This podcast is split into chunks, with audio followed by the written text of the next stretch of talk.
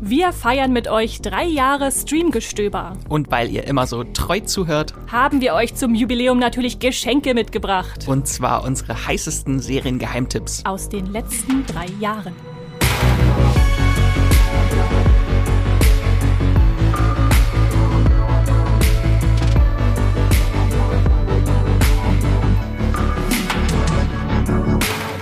Hallo und herzlich willkommen zum Streamgestöber, dem Moviepilot-Podcast, der euch schon seit drei Jahren mit allem in den Ohren liegt. Was ihr an Serien und Filmen so bei Netflix, Amazon, Disney Plus, Sky, Apple TV Plus und Co. streamen könnt. Wir sind eure Streamgestöber-ModeratorInnen. Ich bin Esther Stroh. Und ich bin Max Wieseler. Und wir sind hier, um euch zum Jubiläum ein paar Seriengeheimtipps zu spendieren. Und keine Sorge, wir sprechen jetzt nicht die ganze Folge über langsam. Wir wollten das nur mal ausprobieren. Ja, Max, bevor wir, bevor wir einsteigen, wir haben ja schon angekündigt, es kommen ein paar Seriengeheimtipps, aber wahrscheinlich habt ihr noch was anderes gehört, was jetzt gerade stattgefunden hat, nämlich dass Streamgestöber nicht mehr so klingt, wie ihr das vielleicht gewohnt seid. Was ist denn da passiert? Was ist passiert? ja, auch, auch wenn ich ein großer Fan von Beständigkeit bin, äh, ich glaube, es war jetzt mal Zeit nach drei Jahren äh, für einen Tapetenwechsel und wir haben ein neuen, neues Intro und ein neues Outro und ganz viele neue Sounds äh, als vorher. Alles neu im Streamgestöber äh, haben wir ein bisschen äh, renoviert bei uns äh, tontechnisch. Tapetenwechsel finde ich gut, so den, den auditiven Tapetenwechsel hier mal vollzogen. Genau, und da natürlich großer Dank an unseren lieben Kollegen André vom Videoteam, der das gebastelt hat für uns. Ja, vielen Dank, André. Äh, ja, drei Jahre sind ja nur ganz schön viel schon, oder Max? Was kann man in drei Jahren so alles machen? Da kann man, weiß ich nicht, äh, Dudelsack spielen lernen. Kann man eine halbe Pandemie überlebt haben schon. Oh ja, allerdings, das ist wirklich krass. Ja, das ging wirklich so ein halbes Jahr, würde ich sagen, nachdem wir Streamgestöber gestartet haben, los. Ja. Und seitdem waren wir viel zu Hause am Aufnehmen und jetzt auch mal wieder öfter mal im Studio, wie ihr vielleicht gehört habt. Ja, hatten wir uns extra für den Podcast so ein schönes Studio eingerichtet und dann hieß es ab nach Hause. Ja, ja. Aber jetzt sind wir, wir immer noch für euch da. Das ist doch schön, dass wir da drei Jahre durchgehalten haben. Glauben wir zumindest. Äh, also wir freuen uns natürlich auch immer über eure Meinung. Also schreibt uns gerne euer Feedback zum neuen Sound, generell zu Streaming-Tipps, zu dem, was ihr so guckt. Äh, wir freuen uns immer von euch zu hören da draußen und äh, geben das hier dann auch gern weiter an andere HörerInnen. Ja. Und bevor wir ganz ins Thema einsteigen, gibt's natürlich, ihr seid es schon gewohnt, den kleinen Einspieler zu unserem Sponsor. Unser Podcast Streamgestöber wird gesponsert von Magenta TV, dem TV- und Streaming-Angebot der Telekom. Hier gibt es Fernsehen und Streaming gebündelt auf einer Plattform für zu Hause und unterwegs, egal bei welchem Internetanbieter. Mit Magenta TV könnt ihr nicht nur Fernsehen und habt einen praktischen Hub für Streamingdienste wie Netflix, Amazon Prime Video, Disney Plus oder RTL Plus als Bonus gibt's nämlich noch die Magenta TV Megathek kostenlos obendrauf. Und hier findet ihr eine riesige Auswahl an Serien und Filmen. Mit dabei sind auch Magenta TV Originals wie das deutsche Comedy Highlight Oh Hell sowie zahlreiche Magenta TV Exclusives wie die preisgekrönte Serie The Handmaid's Tale. Wie ihr zu Magenta TV und der Megathek kommt und welche verschiedenen Angebote es gibt, das erfahrt ihr über den Link in den Show Notes dieser Podcast-Folge. Und jetzt weiterhin viel Spaß im Streamgestöber. So, liebe HörerInnen von Streamgestöber. Ihr habt das in der Einleitung schon gehört. Wir haben euch mal wieder Geheimtipps mitgebracht. Und das bedeutet, wir haben uns Serien rausgesucht, die in den letzten drei Jahren, also seit Oktober 2019, seit Streamgestöber gestartet ist, äh, auch gestartet sind und haben da so ein bisschen auf die Bewertungen geschaut, also Serien, die bei Moviepilot von gar nicht so vielen Leuten äh, gesehen wurden, also der Anzahl her. Oder nur von einer Person, Oder die darf jetzt drüber sprechen. genau, genau. Äh, in einem Fall von Max äh, wird das so sein ähm, die einfach so ein bisschen ja unbekannt sind und wo wir das eigentlich ändern wollen, weil wir die richtig stark finden, die Serien. Und deshalb haben Max und ich einfach mal alle unsere lieben KollegInnen gefragt, ob die nicht mal was raussuchen können, was sie unbedingt empfehlen wollen. Und das werden wir euch jetzt nach und nach, insgesamt sind wir dann zehn äh, Tipps, äh, werden wir am Ende haben, äh, hier einspielen. Und weil vielleicht hört ihr auch Stream schon ein bisschen länger zu, weil wir so gerne unseren Hut zu Rate ziehen, haben wir auch wieder den Hut dabei und da werden wir jetzt die Redakteursnamen rausziehen, äh, um dann jeweils auszuerwählen, wer als nächstes seinen äh, Tipp vorstellen darf. Ähm, und zur Auflockerung zwischendurch, damit wir hier nicht einen Tipp nach dem anderen präsentieren, wie wir es ja auch häufig mal machen, aber heute mal ein bisschen zum, zur Jubiläumsauflockerung, haben wir außerdem ein paar Fragen euch gestellt, vor allem auf Instagram, auch ein bisschen auf Twitter. Äh, Und die haben wir dann ausgewertet, um mal ein bisschen eure Meinung da draußen auch hier in den Podcast zu tragen, äh, zu aktuellen Themen, zu Lieblingsserien, äh, zu was, was ihr uns schon immer mal fragen wolltet. Und äh, ich hoffe, da wird das heute ein kleines Fest. Äh. Yeah, Geburtstagsparty. äh, ich würde jetzt gerne behaupten, wir haben hier ganz dekoriert mit irgendwelchen Girlanden und Papierschlangen und äh, lustigen Hüten und Brillen, aber nein, wir sitzen hier ganz äh, normal, oder? oder Max? Nicht die Illusion zerstören, Achso, äh, be beschreibe doch mal, wie wir hier eigentlich sitzen, Max. Genau, mit lustigen Geburtstagshüten und überall sind Girlanden und Konfetti fliegt durch die Gegend, ja. Mit großen Explosionen im Hintergrund und genau, wie, das, wie dich das für eine Film- und Serien-Podcast Podcast gehört. Und äh, ansonsten habe ich gar nicht mehr so viel zu sagen. Ich würde sagen, wir können direkt loslegen, oder Max? Möchtest, ja. du, möchtest du die Ehre übernehmen, das erste Mal in den Hut zu greifen? Oh, ich möchte auch mal in den Hut greifen. Es ist schon wieder viel zu lange her, dass wir den Hut gegriffen haben. So, nicht hingucken. Ich hoffe, ich ziehe jetzt nicht mich. Hoffentlich kannst du vor allem meine Schrift lesen. Oh, Max. Na gut, dann mache ich halt den Anfang mit äh, einer Serie, die in Deutschland leider zu Unrecht noch viel zu unbekannt ist. Vielleicht liegt es auch daran, wo sie läuft. Äh, und zwar ist es The Other Two. Das ist eine US-Comedy von Comedy Central, beziehungsweise ab der zweiten Staffel von HBO Max. Ähm, die könnt ihr in Deutschland streamen bei Comedy Central Plus. Habt ihr jetzt auch mal gehört, das existiert. Wirklich? Auch mit dem Plus hin? Das hast du dir doch gerade ausgedacht, oder? Doch, das existiert. Äh, das könnt ihr, den könnt ihr als Amazon-Channel zum Beispiel äh, buchen. Mhm. Oder gibt halt auch so ein, ich weiß nicht, ob es eine Woche ist oder so, äh, so ein Testabo natürlich gratis abschließen, damit ihr ganz schnell diese ganz tolle Serie durchbingen könnt. Ähm, davon gibt es bisher zwei Staffeln mit je zehn Folgen. Die erste Staffel ist in Deutschland 2020 gestartet und die zweite ist jetzt noch ganz frisch aus diesem Jahr. Ähm, genau, die liefen halt erstmals dann im TV bei Comedy Central und Jetzt kann man sie auch nachstreamen bei Comedy Central Plus. also wann kommt das Plus von allem? Also alles hat ein Plus. Ähm, genau, und was ist, was ist überhaupt The Other Two? Das ist eine Showbiz-Satire über zwei Millennials um die 30, deren 13-jähriger Bruder über Nacht äh, zum Popstar aller Justin Bieber wird, äh, während die beiden äh, verzweifelt versuchen, selbst ihre Träume zu verwirklichen. Und diese anderen zwei, äh, das sind äh, zum einen der äh, schwule aufstrebende Schauspieler Carrie und die ehemalige Tänzerin Brooke und äh, die geraten von einer chaotischen Situation in die nächste in dieser Serie und äh, nutzen so ein bisschen den Erfolg ihres Bruders aus so zu ihrem eigenen Vorteil immer, was oft da hinten losgeht. Äh, und das ganz große Highlight an dieser Serie ist äh, einfach Molly Shannon, eine ganz tolle Comedy-Schauspielerin, die hier so eine aufgekratzte Stage-Mom spielt, äh, Pat Dubeck und die in der zweiten und noch unverschämt viel besseren Staffel. Also auf jeden Fall die zweite Staffel ist unglaublich gut. Ähm, noch stärker in den Fokus äh, rückt. Äh, wo sie dann plötzlich dann der Star der Familie ist. Ähm, genau, und die Serie ist extrem lustig, gerade was so die Popkulturparodie anbelangt in der Serie, aber auch gibt so einen sehr schön satirischen Blick auf die Queer Culture, was dann vor allem in Staffel 2 sehr witzig dekonstruiert wird. Ähm, und die Serie ist einfach sehr, sehr pointiert mit messerscharfen Dialogen und äh, oftmals auch surrealer Komik. Also ich, ich liebe diese Serie, obwohl es so zwei narzisstische Hauptfiguren sind, die man eigentlich überhaupt nicht ausstehen kann, hat die ganze Serie doch so eine gewisse Liebenswürdigkeit und ich finde sie einfach toll. The Other Two heißt sie. Kriegt die doch eine dritte Staffel, damit man dann fragen kann, und welche ist deine Lieblingsstaffel? Und man sagt, äh, die dritte. Und dann sagst du, nein, The Other Two. Genau, die kommt, die kommt nächstes Jahr bei HBO Max. Okay, sehr gut. Und das war eine amerikanische, eine britische Serie? Eine amerikanische, genau. Das spielt in New York auch. Mhm, mhm bei, bei Comedy Central Plus, äh, wo man sich anscheinend äh, im Amazon-Channel anmelden kann. Okay, okay, wird, wird vermerkt. Max, danke, danke. Also ein Comedy-Tipp an dieser Stelle von einem wahrscheinlich noch nicht mal Streaming-Dienst, die ihr noch nicht mal gehört habt. Ich, ich greife mal weiter in den Hut und ziehe den nächsten Zettel heraus. Nicht Max. Gucken, was drauf steht. Da steht Hendrik. Oh. Die Toten von Marno. Da haben wir nämlich auch eine deutsche Serie dabei, die Hendrik sehr gefeiert hat in den letzten Jahren. Ich gebe zu, ich habe sie leider immer noch nicht geguckt, aber äh, so viel wie ihr das hypt, muss man das eigentlich mal nachholen. Und deshalb gebe ich einfach mal hier Hendrik das Wort. Hallo und äh, Happy Jubiläum an Streamgestöber, unseren äh, großartigen Podcast, äh, der jetzt auch schon seit drei Jahren existiert. Äh, cool. Also ich ähm, stelle anlässlich unseres Jubiläums eine meiner Lieblings-Krimiserien vor, die aus Deutschland stammt ähm, und im Jahr 2021 erschienen ist. Im kalten und dunklen März 2021, da war Corona gerade äh, auf so auf so einem Peak. Äh, es geht um die Toten von Manu. Ähm, das ist so eine acht äh, Folgen lange Miniserie, die in der ARD erschienen ist. Ich habe sie damals in der ARD-Mediathek geguckt und da ist sie heute auch immer noch verfügbar.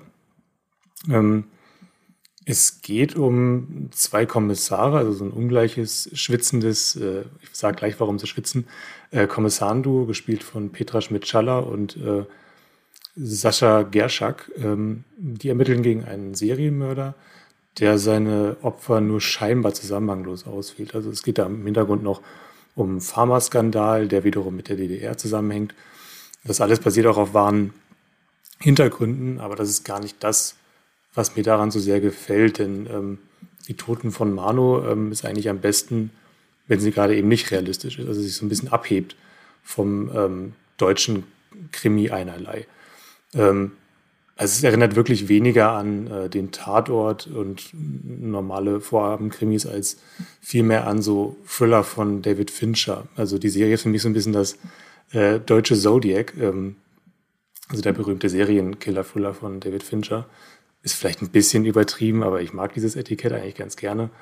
Ähm, also es spielt im Hochsommer und ähm, hat wirklich so eine ganz, ganz schmelzende Atmosphäre. Also du hast wirklich das Gefühl, dass das Zeitgefühl irgendwann gar keine Rolle mehr spielt. Die äh, Kommissare chillen dann auch einfach mal auf dem Campingplatz in Mecklenburg-Vorpommern. Also dieser Campingplatz allein, das ist wirklich einer meiner, oder einer der wichtigsten Hauptdarsteller fast schon in dieser Serie. Ähm, ein Großteil spielt da, weil die ähm, Kommissare, äh, die, das Kommissarendu muss sich da recht lange aufhalten aufgrund der Ermittlungen und ähm, es gibt dann auch mal sowas wie solche Elemente wie ein Mexican Standoff auf diesem, auf diesem, ähm, auf diesem Campingplatz, weil dann da ein von äh, Jörg Schittauf äh, gespielter Killer dann dahin geschickt wird, der, der, sich, der sich gegen die äh, Kommissare stellt. Es gibt eine hochspannende Verfolgungsjagd in einem Parkhaus. Es sterben auch mal liebgewonnene Hauptfiguren. Das ist insgesamt wirklich vieles, was man im deutschen Krimi gar nicht so häufig sieht. Ähm, viel Leichtigkeit ähm, und auch wirklich der, Mut, mal so ein paar Genreverrücktheiten einzubauen. Ähm, das ist so insgesamt, warum ich äh, die Toten von Mano hier heute als meinen Streaming-Geheimtipp äh, präsentiere. Ja, viel Spaß euch noch. Ja, danke, das, das klingt wirklich hervorragend. Also, äh, Max, wie sieht's bei dir aus? Also, ich glaube, ich werde jetzt mir immer die, die Tipps anhören und sagen, habe ich vielleicht schon mal gehört, habe ich gesehen oder kenne ich überhaupt nicht. Aber bist du noch dabei, dass du sagst, hast du alles gesehen? Nein, die habe ich nicht gesehen. Ich habe aber immer nur Hendrik darüber schwärmen hören. Und der Titel ist ja auch einfach toll. Die Toten von Marno. Das ist fast so gut wie Tod in der Lausitz. Gab es jetzt auch gerade eine Serie. Die haben immer so schöne Titel, die AD-Serie. Ich, ich, glaube genau. Äh, es gibt keine, keine Region in Deutschland, die nicht mit einem Tod mit irgendwas äh, Fernsehserie oder, oder Film äh, ausgestattet wurde in Deutschland. Genau, und vielleicht nur noch mal ganz kurz äh, als Info, genau nochmal äh, acht Folgen sind das Ganze und das könnt ihr streamen in der ARD-Mediathek oder bei ARD Plus, das gibt's auch. Oder in der Magenta Megathek, da gibt's ja auch die Serie. Ja. Und ich habe außerdem noch ein paar Podcasts rausgesucht, wenn ihr Hendrik noch ein bisschen länger zuhören wollt. Da gab es zum Beispiel letztens den Breaking Bad Podcast, wo er auf diese Kultserie zurückgeguckt hat, die ja wirklich ganz groß ist. Er hat auch schon mal Peacock, den Streamingdienst, für euch ausgecheckt oder gefragt, ob Netflix wirklich noch der beste Streamingdienst ist. Werden wir vielleicht auch heute als äh, Frage stellen äh, hat sich mit mir über Shadow and Bone gestritten äh, oder Malcolm mittendrin äh, Revue passieren lassen oder wohl für Serien wie Ted Lasso vorgestellt und nicht so wohl für Serien wie You. also genau, das sind so, so ein paar Hendrik-Podcasts gewesen im Streamgestöber. Und ich würde sagen, wir machen schon mal eine Auflockerungsfrage zwischendurch. Und weil ich gerade schon die Streamingdienste angesprochen habe, fange ich einfach mal an mit, wir haben euch gefragt, was ist euer Lieblingsstreamingdienst? Max, hast du eine Vermutung, wer auf Platz 1 ist? Ich befürchte ja, dass es Netflix ist, weil es einfach die meisten Netflix haben. Das dachte ich auch und du liegst falsch. Oh, also, wie schön, jetzt freue ich mich.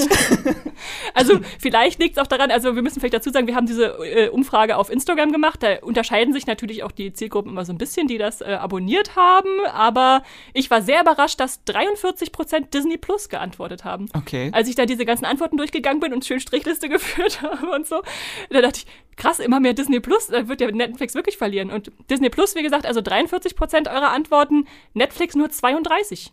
Da ich dahinter. Mhm. Was schätzt du, was danach kommt? Prime Video. Äh, ja, sehr gut, aber mit ziemlich weit abgeschlagen, mit 7,5 Prozent haben geantwortet. Danach äh, 6 Prozent für Sky bzw. Wow.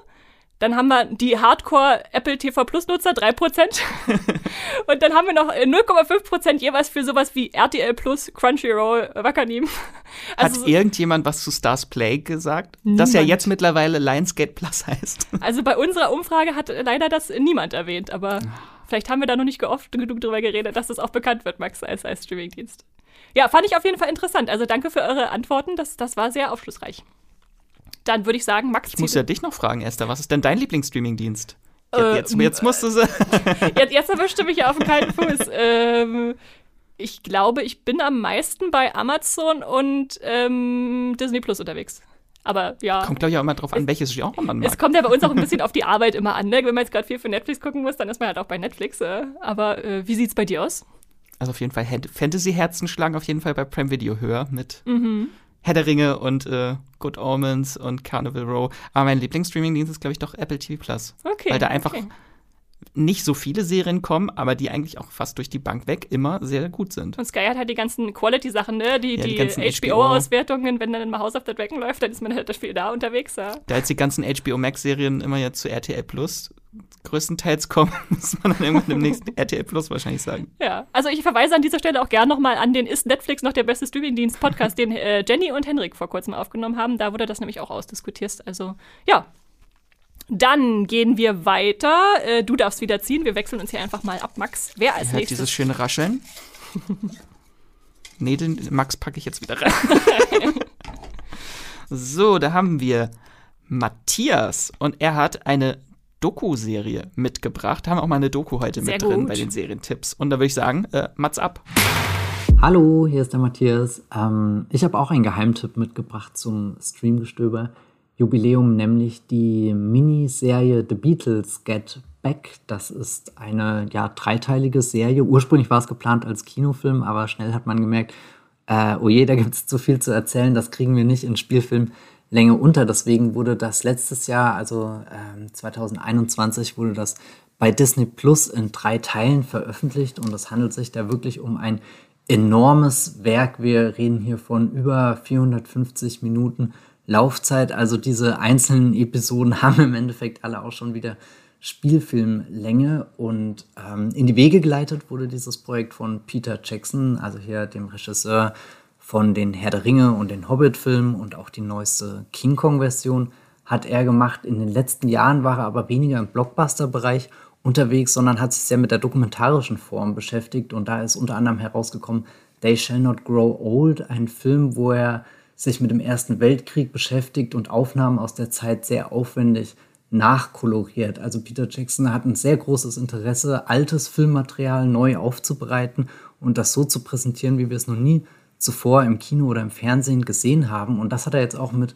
The Beatles Get Back gemacht. Denn eigentlich stammen die Aufnahmen, die wir hier sehen, äh, von dem Regisseur Michael Lindsay Hock, der das schon in den 60er, 70er Jahren eben alles gedreht hat, als die Beatles hier dieses Album Get Back, ihr letztes äh, Studioalbum, als sie das aufgenommen haben, hat er damals eine Dokumentation gemacht, der Michael Lindsay Hock. Die ging so um die 90 Minuten. Also zeigt uns nur so einen ganz kleinen Ausschnitt aus diesem Schaffensprozess. Und es gibt noch viel mehr Material und Jackson hat sich da jetzt durch, glaube an die 60 Stunden Bildmaterial und äh, 150 Stunden Tonmaterial gewühlt, um da diese Miniserie jetzt herauszuholen, die uns wirklich von Anfang bis Ende diesen Schaffensprozess zeigt. Das ist natürlich immer noch nicht alles, aber es ist eine sehr kluge und sehr, sehr weit gefächerte Auswahl an Momenten, die er uns in diesem Schaffensprozess zeigt. Und ich finde, oder ich habe in den, weiß nicht, ich habe glaube ich noch nie irgendwas gesehen, was diesen, diesen künstlerischen Schaffensprozess so transparent,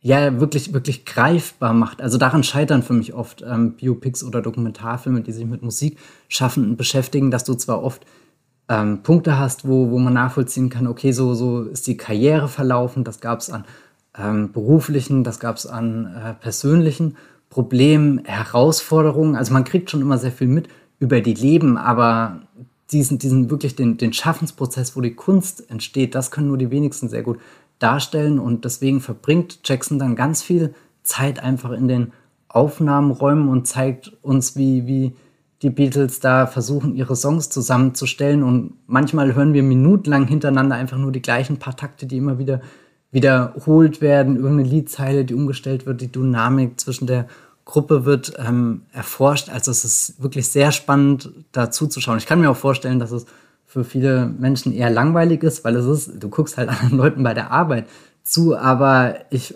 finde das sehr besonders, weil, weil so nah kommst du selten an, an äh, Kunstschaffende ran und schon dann, dann das auch noch bei den Beatles zu sehen, das ist schon ein besonderes Ereignis und gewissermaßen hat diese Dokumentation eine Dramaturgie, weil wir wissen ja, dass sich die Beatles danach aufgelöst haben, dass das im Endeffekt so ein Endpunkt ist, aber trotzdem bewegt sich dieser Endpunkt auf ein ganz besonderes Ereignis zu, nämlich wenn sie das Get Back, wenn sie das Album oben auf dem Dach spielen. Da gibt es ja auch dieses ganz bekannte Rooftop-Konzert und das ist dann fast in voller Länge in dieser Dokumentationsserie enthalten und, und hat dann auch noch so, so einen Spannungstwist mit, äh, die Anwohner stehen außen rum, ein paar beschweren sich, die Polizei wird schon gerufen, aber die Beatles stehen immer noch da oben und spielen äh, die Musik, die sie gerade geschaffen haben. Und die spielen die noch nicht perfekt, die spielen auch nicht das ganze Album, sondern selbst da oben ist noch äh, äh Schaffensprozess im Gange und du bist dabei und erlebst das alles, obwohl es natürlich schon lange vergangen ist. Also da hat Jackson schon ähm, wirklich was, was sehr Wertvolles ähm, geschaffen, was ich euch definitiv ans Herz legen würde. Ja, sehr spannend. Äh, die Beatles also unterwegs bei Disney Plus. Ähm, ich habe gesehen, eine Movieplayer-Bewertung von 8,2. Das ist ja sehr ordentlich. Äh, auch wenn natürlich noch nicht so viele Bewertungen drin sind. Wir haben ja am Anfang gesagt, das sind eher die unterbewerteten äh, Serien. Hast du das gesehen, Max, bestimmt, oder? Ja, man darf sich nicht täuschen lassen, wenn man da steht, ach, es sind nur drei Folgen. Mhm. Aber die mhm. gehen halt fast acht Stunden, wenn ich mich jetzt nicht verrechnet habe.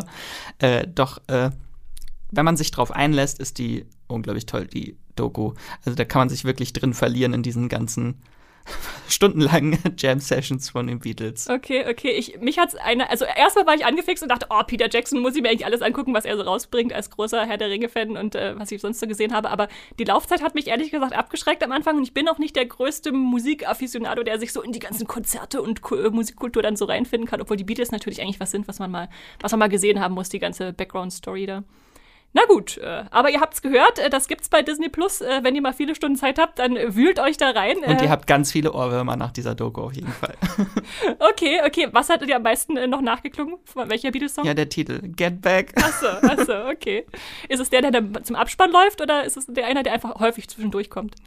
Ne, den proben sie, glaube ich, auch stundenlang in der Doku. Also es ah, gibt okay. halt, also unter anderem auch diesen Song, den sie halt wirklich dort kreieren auch und halt und der dabei. wird ständig, okay. ja, ja, der wird ständig Krass. gespielt. Das ist natürlich auch schön, man will zu erleben, wie so ein Song entsteht. Okay, hm, ich, ich, ich gucke zumindest mal rein. Wie Musikgeschichte entsteht, Musikgeschichte. Äh, möchtest du sonst noch was zu den Beatles sagen? Sonst äh, gucke ich mal wieder, was wir noch auf dem Zettel haben, so an, an Fragen, die wir gestellt haben. Fragen, Fragen. So, was suche ich denn hier am besten raus? Ach, Max, ich frage dich mal, du hast ausgewertet, wir haben euch da draußen gefragt, weil das MCU für uns natürlich ein großes Thema ist. Was ist für euch die beste MCU-Serie? Genau, weil das ist ja so, wenn wir jetzt auf drei Jahre Streamgestöber auch zurückblicken, ist es ja kurz nach uns ist ja auch Disney Plus gestartet. Stimmt, ja. 2020? 2019? Ja. Nee, 2000, in den USA war es 2019. In den USA 2019, ja. bei uns 2020 im April oder so, glaube ich. Genau, und natürlich auch die neue Ära der MCU-Serien. Da haben wir mal gefragt, welche sind denn eure liebst, äh, liebsten MCU-Serien? Es waren einfach unglaublich viele Rückmeldungen. Ähm, insgesamt äh, 81, also die meisten Abstimmungen waren für WandaVision. Richtig so, würde ich sagen. Genau, aber es war ein hartes Kopf-an-Kopf-Rennen. Okay. Äh, 79 gab es dann für Loki. Loki? Okay, genau. das hätte ich jetzt auch vermutet. Und dann auf dem dritten Platz, weit abgeschlagen mit 28 äh, Nennungen, äh, Hawkeye. Mhm. Äh, und dicht dahinter gefolgt von Moon Knight, tatsächlich. Mhm. Und dann kommt sehr, sehr lange nichts. dann gab es neun Meldungen für Falcon and the Winter Soldier. Immerhin. Fünf für She-Hulk und äh, vier für Miss Marvel. Oh, nur vier. Na gut, äh, ja. Also ich würde aber auch mitgehen, WandaVision zu sagen. Also ist äh, für mich keine Frage. Oder würdest du das anfechten wollen, Max? Ich liebe die Serie mehr als alles andere. Okay, okay, dann, dann ist es ja klar. Aber das ist halt immer auch sehr, sehr interessant zu sehen, auch beim Moviepilot, bei den Bewertungen. So, da ist immer WandaVision oder WandaVision und Loki immer so ein Kopf-an-Kopf-Rennen, die so, nur so eine dritte Nachkommastelle ist dann der Unterschied, welche weiter vorne liegt. Mhm, mh. Und das spiegelt sich hier eigentlich auch ganz gut wieder. Okay, okay. Na gut, dann greife ich wieder zum Hut und schaue, wer mir als nächstes zwischen die Finger kommt. Und da steht auf dem Zettel Andrea. Und Andrea möchte euch The After Party empfehlen. Und uh. ich sage einfach mal, Ton ab. Hallo ihr Lieben. Erstmal alles Gute zum Geburtstagsstream, Gestöber. Wow, drei Jahre. Ich habe gehört, das ist eine lange Lebensspanne für den Podcast. Also gut gemacht an uns alle und an euch alle im Podcast-Studio. Ähm, ich finde, es gibt zu wenig Krimikomödien. Sorry, mir ist jetzt einfach kein guter Übergang eingefallen. Und deswegen möchte ich heute eine vorstellen. Sie heißt Die Afterparty. Es gibt acht Folgen bei Apple TV Plus und wurde zumindest schon einmal genannt hier im Streamgestöber bei der Januarvorschau, kam Ende Januar zu Apple TV Plus. Das Setting von Die Afterparty ist ein Highschool-Klassentreffen und die titelgebende Afterparty, die bei einem der Schulkollegen stattfindet, der ein paar die er mochte oder auch nicht mochte, wie man dann so nach und nach erfährt, ähm, einlädt. Der wurde mittlerweile zum Popstar und sie befinden sich da auf einer großen Mansion und ja, er wird umgebracht. Das ist auch schon die ganze Geschichte, ähm, die in der ersten Folge erzählt wird. So, äh, keine Sorge, es ist kein Spoiler. Und der Kniff dieser Serie ist nun, dass in jeder der Folgen äh, die Geschichte einer äh, Polizeibeamtin, ähm, Detective Danner, gespielt von der großartigen Tiffany Haddish, erzählt wird und jedes Mal aus einer anderen Perspektive von einem anderen Verdächtigen oder einer Verdächtigen. Und ähm, dieses Konzept passt ganz gut zu dem Serienmacher, das ist nämlich Chris Miller, der seinen Filmen und Serien meistens gemeinsam mit Phil Lord, die beiden sind bekanntes Regie-Duo, einen ganz besonderen Kniff verleiht. Ihr kennt die beiden bestimmt als äh, Regie-Duo von 21 Jump Street und 21, äh, 22 Jump Street und natürlich The Lego Movie, wo sie sich ja ähm, absolut selber übertroffen haben, wo jeder dachte, oh Gott, wie, wie willst du einen ordentlichen Film über Lego machen? Und dann haben sie gesagt, haha, guckt mal her. Und ähm, die Afterparty macht deswegen so extrem viel Spaß, weil diese Geschichten jeweils als ein anderes Genre erzählt werden. Das reicht von einer kitschigen Romcom bis hin zu einer ähm, zu einer Animationsgeschichte, zu einer Fast and Furious äh, Parodie oder zu einem Musical. Es ist wirklich ganz fantastisch, wie unterschiedlich und kreativ das inszeniert ist. Und ja, und in jeder Erzählung erfahren wir äh, ein paar mehr Facetten von dem Abend, die wir noch nicht kannten. Und irgendwann am Ende ergibt sich dann ein gesamtes Bild. Das Mordopfer wird übrigens äh, gespielt von Dave Franco und als äh, Hauptverdächtiger ist Sam Richardson, äh, mit dabei in der Serie, den ihr zum Beispiel aus Veep und The Office und Bojack Horseman und noch ganz vielen anderen tollen Serien kennt. Ähm, ursprünglich sollte die Afterparty ein Film werden, was ich mir auch sehr gut hätte vorstellen können, aber ich finde, die Serie gibt dem Ganzen auch ähm, gut Raum, diese unterschiedlichen Geschichten noch ein bisschen zu entfalten. Und für alle, die die Afterparty schon gesehen haben, die werden sich freuen, dass bereits Staffel 2 in Planung ist. Diesmal geht es um einen Mord auf einer Hochzeitsfeier. Es ist so halb anthologiemäßig. Es geht, äh, also viele der Charaktere sind nicht mehr dabei. Ähm, wer aber dabei ist, ist Detective Danner, also Tiffany Haddish, äh, ermittelt wieder. Und zwei der Hauptfiguren, ich sage jetzt erstmal nicht welche, sind wieder mit dabei und werden auch in diesen Fall verstrickt. Also, ich sag's euch, wenn ihr auf äh, Krimikomödien steht, dann guckt euch die Afterparty an. Acht Folgen bei Apple TV Plus. Sorry für meine mega kratzige Stimme. Ich freue mich, dass ich jetzt vier Minuten ohne Husten geschafft habe und wünsche euch noch einen wunderschönen Tag und stream was Schönes. Ja, vielen Dank dafür. Krimi-Komödien sind immer gut so zwischendurch, wenn man mal was braucht, was irgendwie erbaulich ist und trotzdem spannend. Also ich finde ich eigentlich ein gutes Genre, was es tatsächlich, wie Andrea ja auch schon meinte, nicht so häufig gibt. Ähm, ich gebe zu, ich habe die ersten drei Folgen von The Afterparty gesehen und dann bin ich irgendwie irgendwie weggebrochen und dachte, irgendwann gucke ich das mal zu Ende und dann stelle ich jetzt fest, oh, äh, wann waren dieses irgendwann weitergucken? Aber du hast es bestimmt äh, bis zum Schluss durchgeschaut, oder? Ja, ich habe es äh, durchgebinged. Ich hatte Screener, bevor die gestartet ist. Ah. Äh, ich finde sie auch ganz, ganz toll. Aber was was ich sehr, sehr interessant ist, die Serie ist viel, viel genialer, als es den Anschein hat, mhm. beziehungsweise mhm. es gibt eine Ebene in dieser Serie, die vielen sicher überhaupt nicht auffällt. Mir ist sie überhaupt nicht aufgefallen. Okay. Ähm, und zwar in jeder äh, Folge sind äh, sehr, sehr komplizierte Code-Rätsel versteckt tatsächlich. Code-Rätsel mit, mit Zahlen oder wie? Ja, verschiedenste Code-Knacker musst du bedienen. Äh, das sind wirklich Codes, die du äh, oder Rätsel, die du auflösen musst. Und jedes Rätsel enthüllt in pro Folge einen Namen, den man dann von der Verdächtigenliste äh, streichen kann. Und die äh, äh, Macher hinter der Serie hatten tatsächlich auch extra Puzzle-Consultants dafür. Also es sind richtig komplexe Rätsel. Ich weiß nicht, so Beispiel ist zum Beispiel in einer Folge, das sieht man auch nur so eine halbe Sekunde, ist so ein Tour-T-Shirt. Und die, diese Tourdaten äh, dahinter stehen dann äh, Namen, das sind keine Städtenamen, sondern Präsidentennamen. Da musst du die in die richtige Reihenfolge bringen und dann die Zahlen, die dahinter stehen, mit dem Alphabet. Also es ist sehr, sehr kompliziert. du kannst dann tatsächlich äh, da dich wirklich drin verlieren in solchen Rätseln auch pro Folge, was ganz witzig ist. Da schlägt unser Darkherz natürlich gleich höher, wenn es um Rätsel geht. Äh, ja, cool. Äh, Gab es eine, welche Genre-Episode hat dir am besten gefallen, wenn, jede Episode ein anderes Genre ist? Könntest du das so aus dem Stegreif sagen? Weiß ich gar nicht mehr, welche das war. Die Animationsfolge fand ich ganz cool. Mhm. Gab es überhaupt eine? Nicht, dass jetzt mein Gedächtnis schon wieder, das ist schon wieder so lange wenn her. Ihr, wenn ihr diese Episode nicht kennt, dann äh, schreibt Max an und er wird euch ein Skript dazu geben. Es gab auch eine Musical-Folge. Ah ja, okay. Äh, die hat dir bestimmt auch gefallen. Okay, äh, wenn ihr Andrea noch weiter zuhören wollt, habe ich auch ein paar Andrea-Podcasts äh, rausgesucht, wo sie äh, dabei war. Zum Beispiel ganz am Anfang haben wir mal was zu The Expanse aufgenommen, weil Andrea natürlich Sci-Fi ist oder zu Altered Carbon. Äh, es gibt viele Queer-Cuts mit Andrea, Supernatural, Lost, äh, unser großer Dark Erklärt Podcast. Ähm, äh, ansonsten ja, ist sie eigentlich querbeet unterwegs. Also alles von Harry Potter bis äh, Apple TV Plus Check und Witcher und Vikings. Also äh, Andrea ist viel, vielseitig aufgestellt. Äh, habt ihr bestimmt auch schon mitgekriegt in den letzten drei Jahren. Äh, hört da gerne auch noch mal rein. Und ich würde sagen, ich mache weiter oder so, willst du schon eine Zwischenfrage wieder, Max, äh, zu, zu den HörerInnen, was die so gesagt haben? Why not? Why not? Okay, okay. Dann, welche nehme ich denn hier? Würde ich sagen, ah ja, die große Frage. Wir haben euch äh, ganz aktuell gefragt, Herr der Ringe oder House of the Dragon oder beides. Und die Auswertung hat ergeben, 51% haben Hot D geantwortet oder House of the Dragon, 23% äh, Herr der Ringe, die Ringe der Macht, äh, 20% beides. Finde ich gut, dass es auch viele gibt, Ja. die das beides feiern. Und äh, 4% keine. Und 2%, äh, Max, 2% haben geantwortet Andor. Obwohl das überhaupt nicht die Frage war.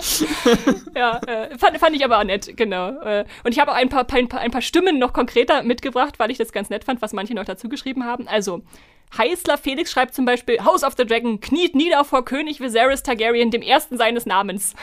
Oder Max Büchse schreibt, Ringe der Macht, allein wegen der letzten Folge.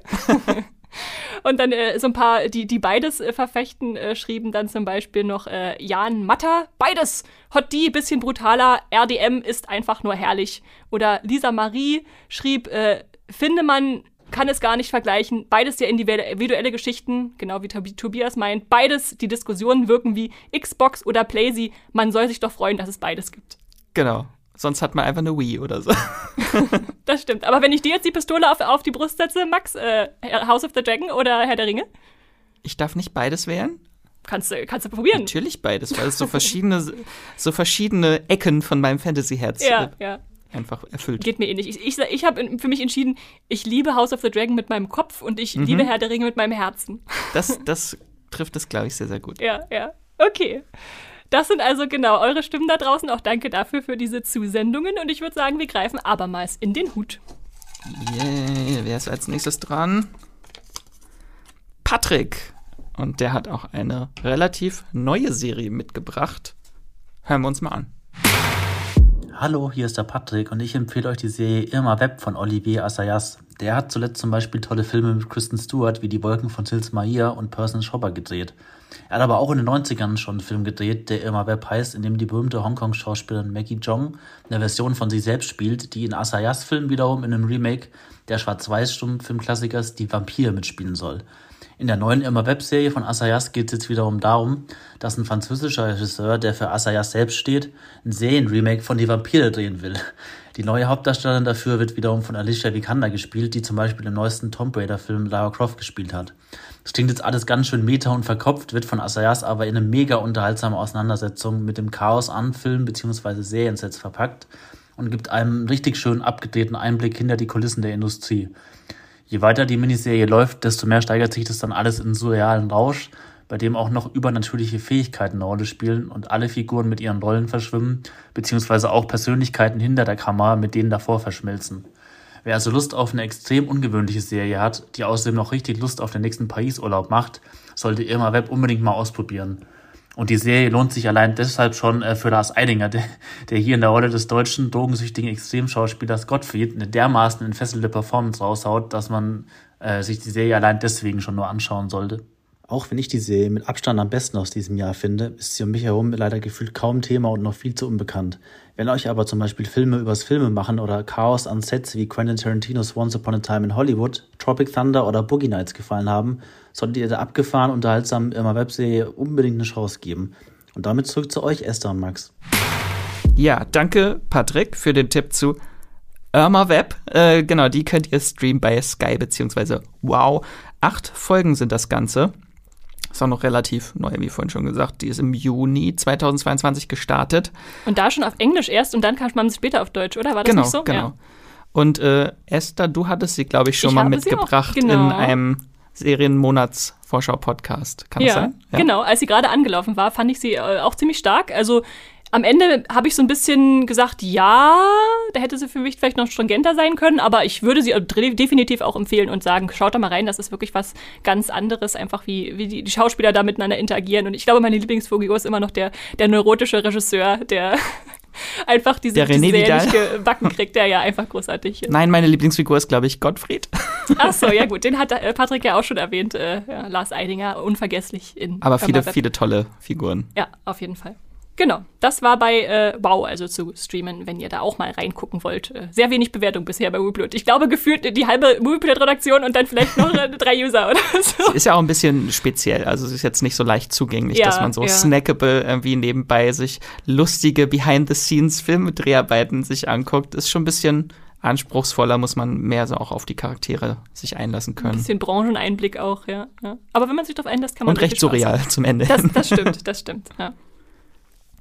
Na gut, und wenn ihr von Patrick noch mehr hören wollt, habe ich natürlich auch ein paar Podcasts rausgesucht. Zum Beispiel Sci-Fi-Tipps hat er euch gegeben zuletzt mit äh, Matthias, weil er auch ein großer Filmfan ist, aber hat auch Euphoria gehypt oder Watchmen oder Dexter mit mir zusammen, ist häufig bei Marvel-Serien unterwegs oder beim Snyder Cut, der diskutiert wurde. Äh, Twin Peaks hat da auch schon mal eine Lanze für gebrochen. Oder Scrubs oder äh, ja, was, was euch alles so einfällt. How I Met Your Mother und äh, Father. äh, oder war das jetzt Henrik? Bringe ich das durcheinander? Äh, egal. Aber ja, Patrick hat auf jeden Fall schon viel, viel auch über Filme und äh, Serien mit uns geredet. auch von ganz äh, von Anfang an dabei bei dem Euphoria-Podcast. Stimmt, ja. ja. Also, wenn ihr jemanden braucht, der über Euphoria schwärmt, dann wendet euch an Patrick, äh, wie wir eigentlich alle auch, aber ja, er, er hat da besondere Leidenschaft für.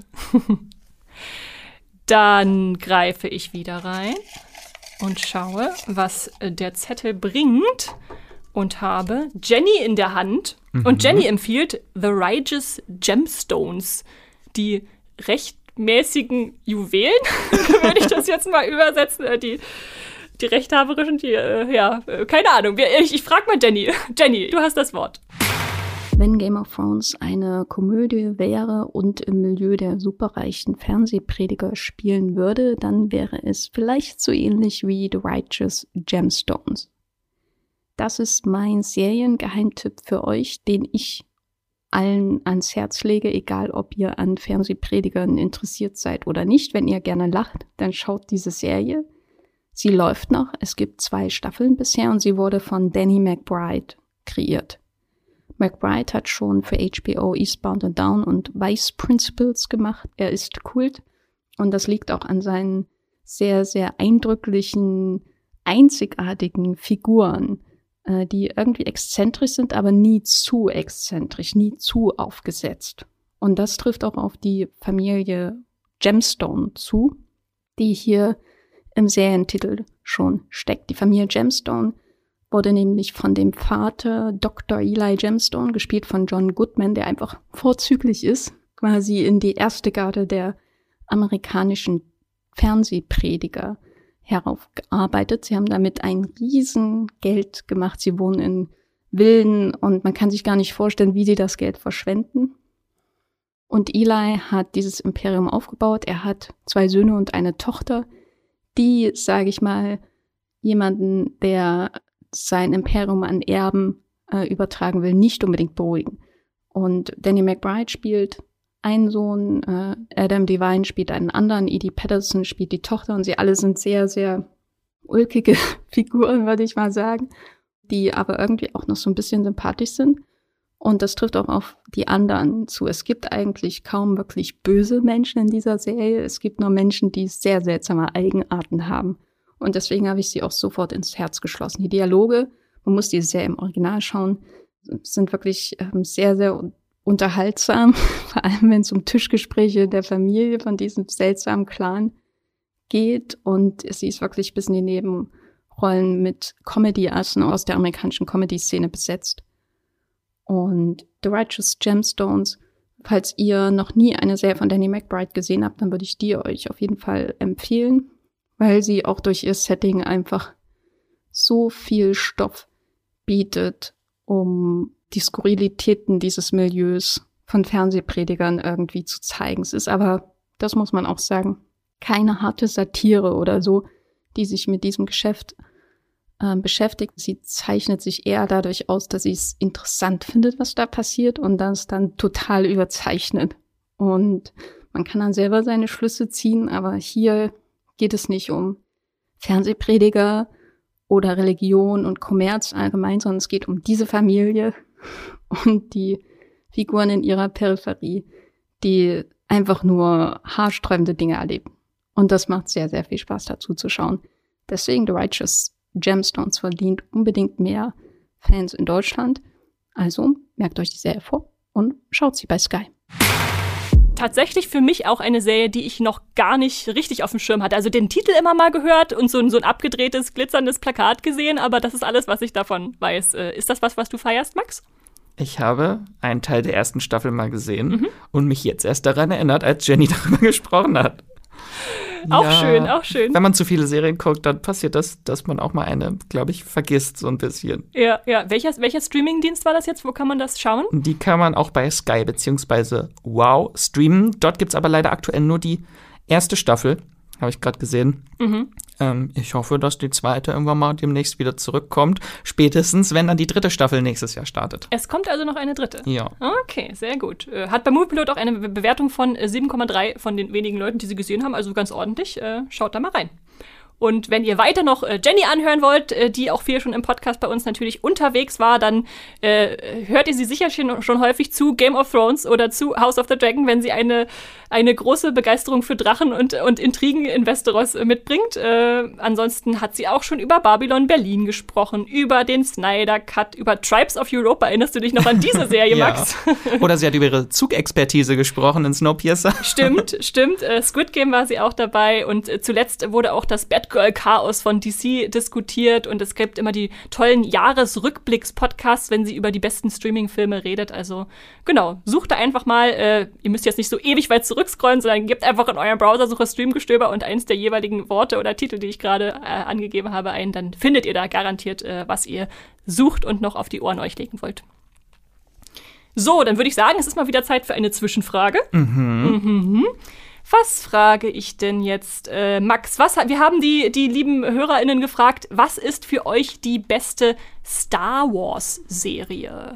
Genau, also genauso wie mit den MCU-Serien hat auch die Ära der Star Wars-Serien begonnen in den letzten Jahren. Mhm. Ähm, und da sind auch sehr, sehr viele Einsendungen gekommen und äh, mit Abstand eigentlich fast, also am meisten wurde einfach The Mandalorian genannt. Mhm dass, äh, wenn man sich da durchscrollt, immer Mandalorian, Mandalorian, Mandalorian, also da waren auch sehr lustige Schreibweisen bei. Schreibweisen dabei. Okay.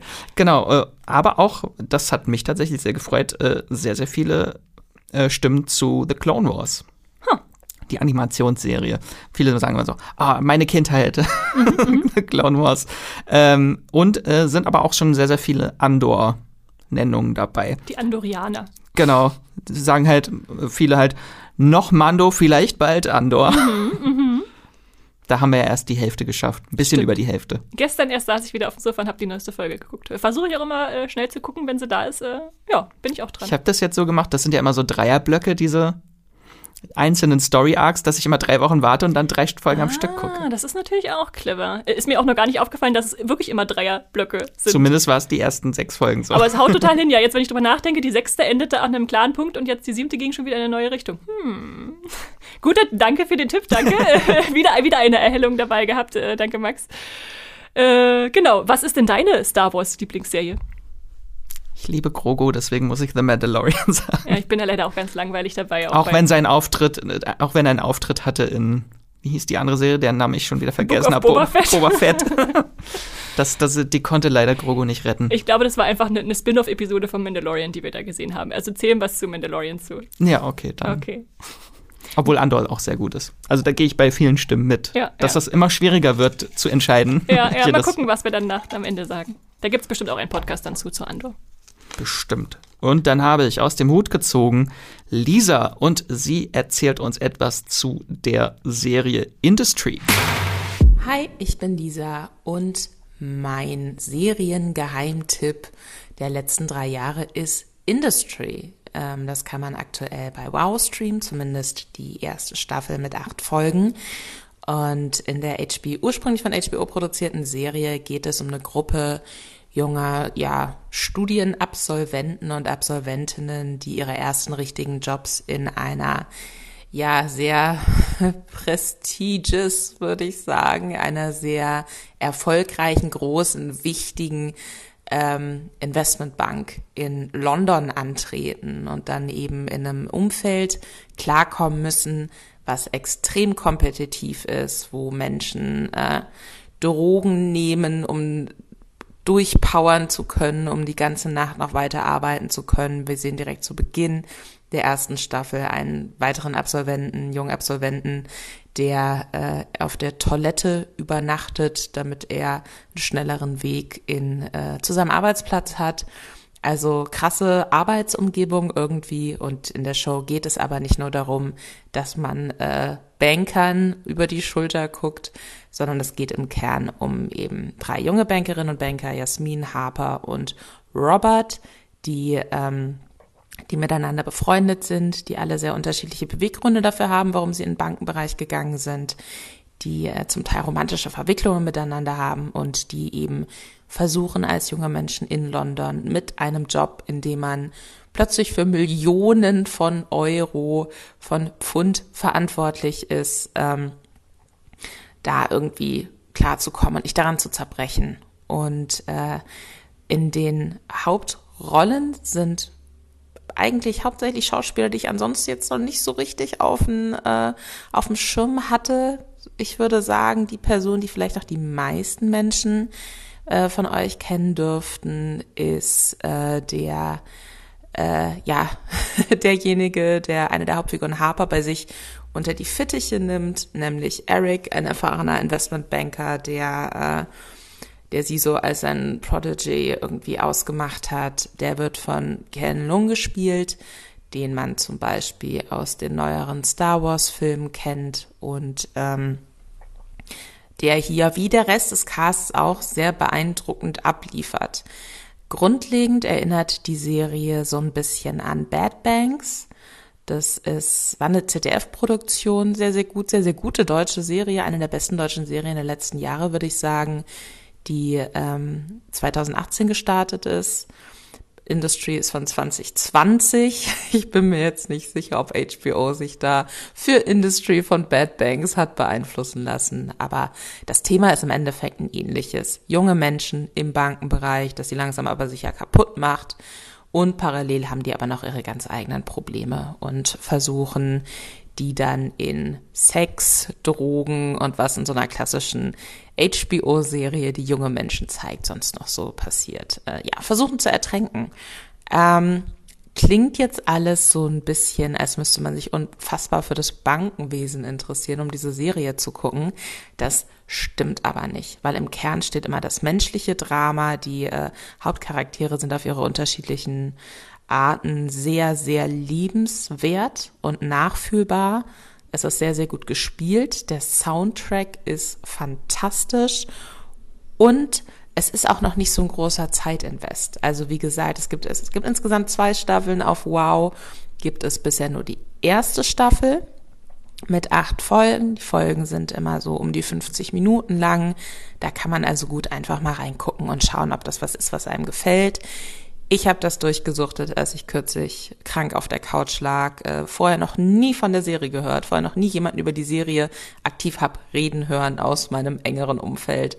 Und ich muss sagen, ich bin echt ziemlich begeistert und kann das Leuten nur empfehlen, die generell Interesse haben an so ein bisschen ähm, thematisch zugespitzteren Dramaserien. Ähm, ich kann mir zum Beispiel vorstellen, dass Leute, die Bad Banks mochten und aber auch Leute, die so Serien wie Succession mögen, ähm, denen gefällt auch Industry.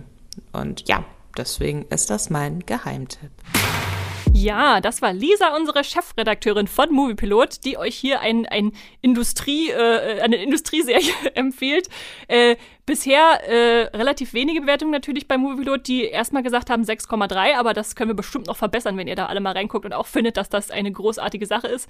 Äh, ich persönlich kenne sie noch nicht, äh, muss ich vielleicht bei Wow mal reinschauen, klingt wirklich interessant. Max, ich frage dich wie immer als Serienexperten und Serienvielbinscher, gesehen oder nicht gesehen? Heute kommen die ganzen Serien, die ich nicht gesehen habe. Jetzt kommen hier die Leichen, die, die, die Serienleichen, die Max nicht gesehen hat aus dem Schrank. Nein, die habe ich leider nicht gesehen. Ähm, aber vielleicht interessant für euch da draußen, wenn ihr jetzt äh, dort reinschauen wollt in die erste Staffel. Die gibt's bei Sky beziehungsweise Wow. Dann seid ihr recht schnell auf dem aktuellen Stand, weil am 4. November startet die zweite Staffel bei Sky.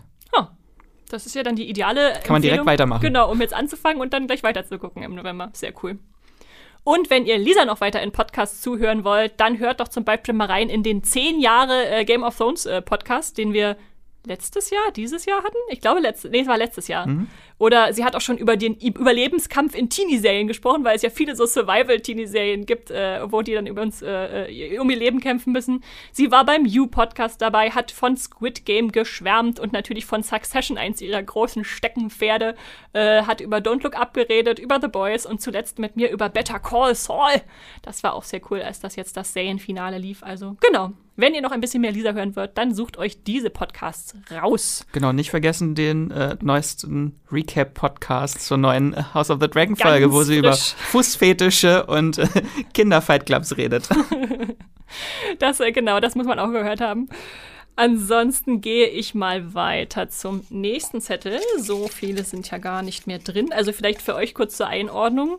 Wir sind insgesamt neun Leute vier Redakteurinnen und vier, äh, fünf Redakteure, äh, die wirklich äh, aktiv schreiben. Da haben wir natürlich noch Freie und sowas, äh, die auch als freie Autoren mal ein paar Texte abgeben und so und ein paar Social-Media-Leute, die äh, da den äh, Hintergrund stemmen, wenn ihr dann mal zum Beispiel Instagram-Antworten uns gebt und so. Und ähm, unser Videoteam gibt's noch. Genau, unser Videoteam, die Entwickler, die für die technische Seite zuständig sind. Genau. Aber wir haben uns jetzt erstmal auf die neuen RedakteurInnen beschränkt, die alle einen Streaming-Tipp mitbringen konnten. Und ich habe mich jetzt selbst aus dem Hut gezogen. Äh, das ist auch ein Zaubertrick, den man erstmal schaffen muss. Äh, ich setze mir gleich die Kaninchenohren auf. Und ich habe euch mitgebracht eine ganz, ganz geniale Horrorserie namens Evil. Die haben wir ganz am Anfang von Streamgestöber schon mal äh, ein paar Mal erwähnt, aber seitdem hat sich nicht viel getan in der, in der Bekanntheit, habe ich das Gefühl. Zumindest gibt es nicht sehr viele Moviepilot-Bewertungen.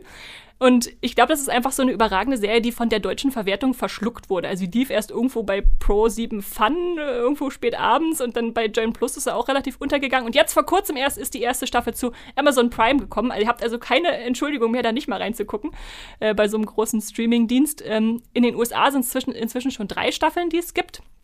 Und was ich so liebe an der Serie ist, dass sie so schon sehr unheimlich daherkommt, aber nicht so überblutig, wie man es vielleicht erwarten könnte von einer Horrorserie, sondern eher so als ein unter die Haut kriechender psychologischer Grusel und das finde ich extrem super. Äh, es geht um die forensische Psychologin Kristen Bouchard, so heißt sie. Die erhält äh, von der katholischen äh, Kirche das Angebot, ähm, mit einem angehenden Priester, David Acosta, und dessen zweifelndem Technikgenie äh, Ben Shakir übernatürliche Vorkommnisse zu untersuchen, also sowas vor allem wie dämonische Besessenheit, so ein bisschen alles religiös äh, im Kontext eingebettet, aber auch Wunder, die zum Beispiel jetzt verifiziert oder entkräftet werden sollen. Und äh, dabei stoßen die drei auch immer wieder auf den unheimlichen Psychologen Leland Townsend, äh, der da irgendwie anscheinend im Hintergrund irgendwelche Strippen zieht, die sie noch nicht so richtig einordnen können. Und was, was, was ich so stark finde an der Serie, ist, dass meistens Serien, zumindest in meiner Wahrnehmung, äh, ein Publikum entweder ansprechen, die, die so episodische äh, Formate mögen, also wo jeder, jede Episode einen neuen Fall erzählt und dann geht man weiter zum nächsten, so dieses Case of the Week Format, oder halt so überspannende Bögen, die über eine ganze Staffel oder eine ganze Serie gehen, äh, aufmachen. Und meistens gibt's Verfechter des einen oder des anderen äh, Erzählformats. Und, und die hat man beides. und das finde ich so schön, dass dir dieser Mittelweg dieser Serie so gut gelingt, weil ich bin auch eher der, der jemand, der sich rein wird in eine lang, lange Erzählung, die dann über mehrere Sachen, äh, mehrere Episoden erzählt wird, aber hier hat man ja, hat man beides. Also man hat Fälle und man hat gleichzeitig einen großen Serienbogen und ja, das, das gefällt mir einfach gut und es ist zwar eine Horror- oder Gruselserie, hat aber auch so ganz viel herzliche Familienmomente. Immer wenn Kristen Bouchard nach Hause kommt und ihre vier lauten äh, Töchter vorbeikommen, dann freue ich mich schon immer, was das für ein Chaos ist. Die werden trotzdem, auch immer lauter von Staffel zu Staffel, ja, habe ich ja, das Gefühl. Die werden ja auch immer älter. Ne? Das ist wirklich herrlich mit anzusehen, dass man da so eine Menschlichkeit natürlich auch reinbringt und einfach dieser Grenzgang so auf Messers Schneide zwischen Zweifler und Gläubiger. Man weiß immer nicht so richtig, ist da jetzt wirklich was Übernatürliches passiert oder nicht? Hat man sich eingebildet? Ist es aufklärbar? Also im Prinzip so ein bisschen Akte X äh, im Horrorgenre, würde würd ich sagen. Du hast es, glaube ich, auch mal ein bisschen mit Conjuring verglichen, äh, wenn ich mich erinnere, ganz am Anfang. Es ist schon lange ja, her. Ja, aber ich, ich mag auch diese Ambivalenz sehr, ähm, weil manchmal werden dann übernatürlich erscheinende Vorfälle auch dann wissenschaftlich erklärt oder dann schon irgendwie mhm. entkräftet, aber oftmals wird es halt offen gelassen oder dem Zuschauer, äh, dem Zuschauenden überlassen, ist das jetzt wirklich passiert oder nicht? Ja, und dann hat man halt am Ende diesen besonderen Mix aus Spannung und äh, WTF-Momenten, wo es dann irgendwie gruselig war und im nächsten Moment aber auch in so eine Art Humor umschlägt, der, der, der so völlig unerwartet für mich um die Ecke kommt. Also das ist genau mein Humor, der in Evil drinsteckt. Äh, dass man hat man zum Beispiel Kristen, die unter, unter Nachtangst leidet und dann weiß man nicht, schläft sie und träumt sie oder passiert das wirklich, dass sie von so einem schwarzen Dämon heimgesucht wird, der auf ihr Bett kriecht und dieser George, Dämon, ne? Dämon ist genau, der, dieser Dämon ist super gruselig, äh, aber dann macht er auf einmal den Mund auf und sagt mit so einer hohen Füstelstimme, übrigens, ich bin George. und äh, ach, das ist einfach super, diese Freude und Zittern, was, wie nah das beieinander liegt und Ansonsten gibt es einfach auch coole Konzeptepisoden zwischendurch. Dann gibt es zum Beispiel in Staffel 2 mal eine Folge im Schweigekloster, wo überhaupt nicht äh, äh, gesprochen wird und es ist einfach großartig, wie das funktioniert. Ähm, ich mag, dass die Figuren, äh, was auch für eine Horrorserie ungewöhnlich ist, äh, durchdacht handeln. Also, dass sie auch drüber nachdenken, was sie jetzt da machen und wie sie ihren Fall angehen. Und natürlich ein grandioser Cast. Also Katja Herbers, die kannte ich vorher noch gar nicht so richtig. Also ich hatte sie zwar zum Beispiel in Westworld gesehen, aber äh, hier so als Hauptdarstellerin trägt sie die Serie wunderbar. Äh, Mike Coulter zeigt sich nochmal von einer ganz anderen Seite als in Luke Cage. Äh, nicht mehr der Superheld, sondern jetzt der angehende Priester oder, oder Pfarrer. Nee, Priester ist katholisch. Äh, und äh, Asif Manvi, den hatte ich auch immer mal in irgendwelchen Nebenrollen gesehen. Äh, The Bring kennt er ihn vielleicht. Ich kenne ihn vor allem als Pizzachef in Spider-Man 2. in so einer ganz kleinen Rolle. Zumindest habe ich Spider-Man 2 letztens wieder gesehen hatte, da spielt der mit. Und der ist einfach auch so ein Fanliebling, der ihm so richtig ans Herz wächst, so der äh, trockene Humor dieses Technikgenies. Ähm. Und natürlich nicht zu vergessen Michael Emerson als äh, der, der große Lost-Star-Bösewicht, äh, der jetzt auch wieder in so einer zwielichtigen Rolle dieses Antagonisten-Psychologen äh, schlüpft, äh, Leland Townsend. Da kann, kann ich den ganzen Tag vom Schwärmen, aber ich höre jetzt lieber auf. Äh, Guckt es euch an, die erste Staffel gibt es bei Amazon Prime. Genau, und vielleicht noch äh, interessant, die Serie ist äh, kreiert worden von Michelle und Robert King, mhm. die auch The Good Fight und The Good Wife unter anderem zu verantworten haben. Und Würdest du sagen, da ist ein ähnlicher Tonfall zu erkennen? Die kenne ich mich nicht beide. Ähm, auf jeden Fall zu The Good Fight finde ich schon. Mhm. Äh, auf jeden Fall. Also was so diese sehr scharfen, bissigen Dialoge teilweise und Wortgefechte angeht und einfach auch so dieser leicht surreale Touch, dass so eine reale Geschichte erzählt wird, die aber immer so ins Surreale teilweise mhm, abdriftet. Mhm. Also so diesen Humor, den sie haben, den findet man auf jeden Fall auch in Evil. Okay. Sehr gut. Äh, ja, also selbst wenn ihr vielleicht nicht so viel Horror guckt, guckt da mal rein. Äh, bitte, bitte tut es für mich. Und schreibt uns dann, wie es euch gefallen hat. Ähm, ich greife noch mal, ach nee, ich greife noch nicht in den Hut, sondern gucke mal wieder auf meine Fragen. Wir oh, haben vielleicht sollte ich noch kurz unterbrechen. Wir haben, haben wir überhaupt gesagt, wo man das streamen kann? Bei Amazon die ja. erste Staffel. Ja. Genau. Äh, nur hoffe, die erste leider. Ich hoffe, die zweite kommt bald mal zu Amazon, wenn sie da schon die erste eingekauft haben. Tatsächlich nicht. nicht. Die zweite wird äh, wahrscheinlich im Dezember kommen und zwar zu Paramount Plus. Ja. Der startet der neue Streamingdienst am 8. Dezember und da kommen dann ganz, ganz viele tolle Serien äh, nach Deutschland endlich, wie 1883 und Star Trek irgendwas mit World Beyond. nee, nicht World Beyond. Strange New Worlds, Ja, genau. ja, das war's. Äh, Und auch die zweite Staffel von Evil. Es wird immer attraktiver, dieser Streamingdienst. Wir müssen da definitiv einen Podcast zu machen, wo wir alles vorstellen, was da so reinkommt. Äh, ja. Unbedingt. Okay. Ach so, und vielleicht auch noch zu mir, wenn ihr noch weitere Podcasts von mir hören wollt, stelle ich die einfach mal hier selber vor. Ihr habt mich vielleicht in den letzten Wochen schon viel bei Herr der Ringe gehört, wo ich drüber geschwärmt habe. Es gab auch schon Fantasy-Streaming-Tipps, äh, Film-Podcast. Äh, Unvergessen. du und- scheiterst an Hendrik, für Fantasy zu begeistern. in Shadow and Bone, genau. Ich, weil ich Fantasy-Fan bin, natürlich viel Fantasy, genau, Supernatural. Aber auch großer Dexter-Fan, da gab es zwei Podcasts zu, zur alten und zur neuen Serie. Was ich auch sehr noch gut noch in Erinnerung habe, sind die, ist der Harry Potter-Podcast, äh, brennt ja auch mein Herz für, beziehungsweise die Serientode, die ich mit Hendrik ausdiskutiert habe. Das war richtig emotional, dieser Podcast. äh, und alles von Lost, Grey's Anatomy, Dark, Bridgerton, äh, AHS, äh, also American Horror Story. Äh, ihr, könnt, könnt mich eigentlich mit allem einfangen, solange es irgendwie interessant ist. Und natürlich, ja, unzählige Monatsvorschauen, äh, ja. Also im Prinzip Unzählig. unzählige, unzählige inzwischen, äh, äh, genau. Mit Max kann man das ja wahrscheinlich auch noch vergleichen. Äh, Bei dir habe ich es noch gar nicht gesagt. Zum Glück hast du noch einen Tipp, Max. Dann muss ich noch ein paar Podcasts für dich reinwerfen. Genau, äh, Spin-off-Serien, Remake-Serien. Okay, ich höre jetzt auf. Einfach fast Einfach- jede Woche. Einfach, naja, so oh, häufig nun auch wieder nicht. Und wo wir gerade dabei sind, ziehe ich wieder Max aus dem Hut. Und ihr werdet euch jetzt sicher wundern, warum hat Max seinen Namen da zweimal drin? Wir Weil er es kann. Wir wollten, genau, weil Max einfach der, der Serienesser bei uns ist und wir wollten auf eine Top 10 äh, auf, oder auf 10 äh, Streaming-Dienst-Tipps kommen von Serien, die ihr noch nicht kennt. Und Max kennt einfach die ganzen unbekannten Sachen. Und deshalb stellt euch Max jetzt Venemo, Venemo, Veneno? Veneno. Okay, vor, bitte. Deswegen habe ich wahrscheinlich auch, wollte ich unbedingt zwei machen, weil der sehr, sehr speziell ist, der eine Tipp. Und deswegen war dann The Other Two, der Comedy-Tipp, noch ein bisschen Breiter Nutzerfreundlich. Ja, okay, ich, jetzt bin ich sehr gespannt. Äh, genau, Veneno ist nämlich eine spanische Biopic-Miniserie über das Leben der transsexuellen TV-Ikone La Veneno, daher auch der Titel.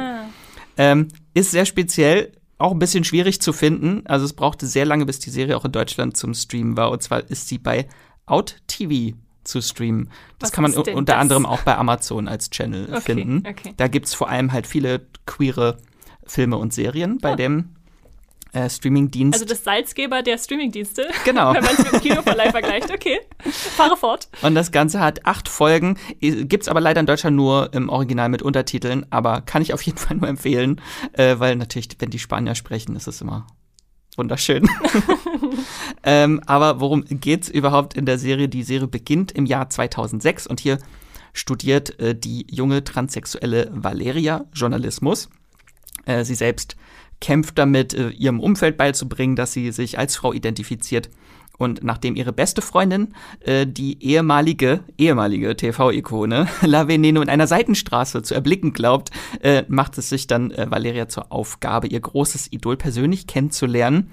Und als sie dann schließlich äh, diese persönlich trifft, beginnt für die zwei Frauen eine lebensverändernde Freundschaft.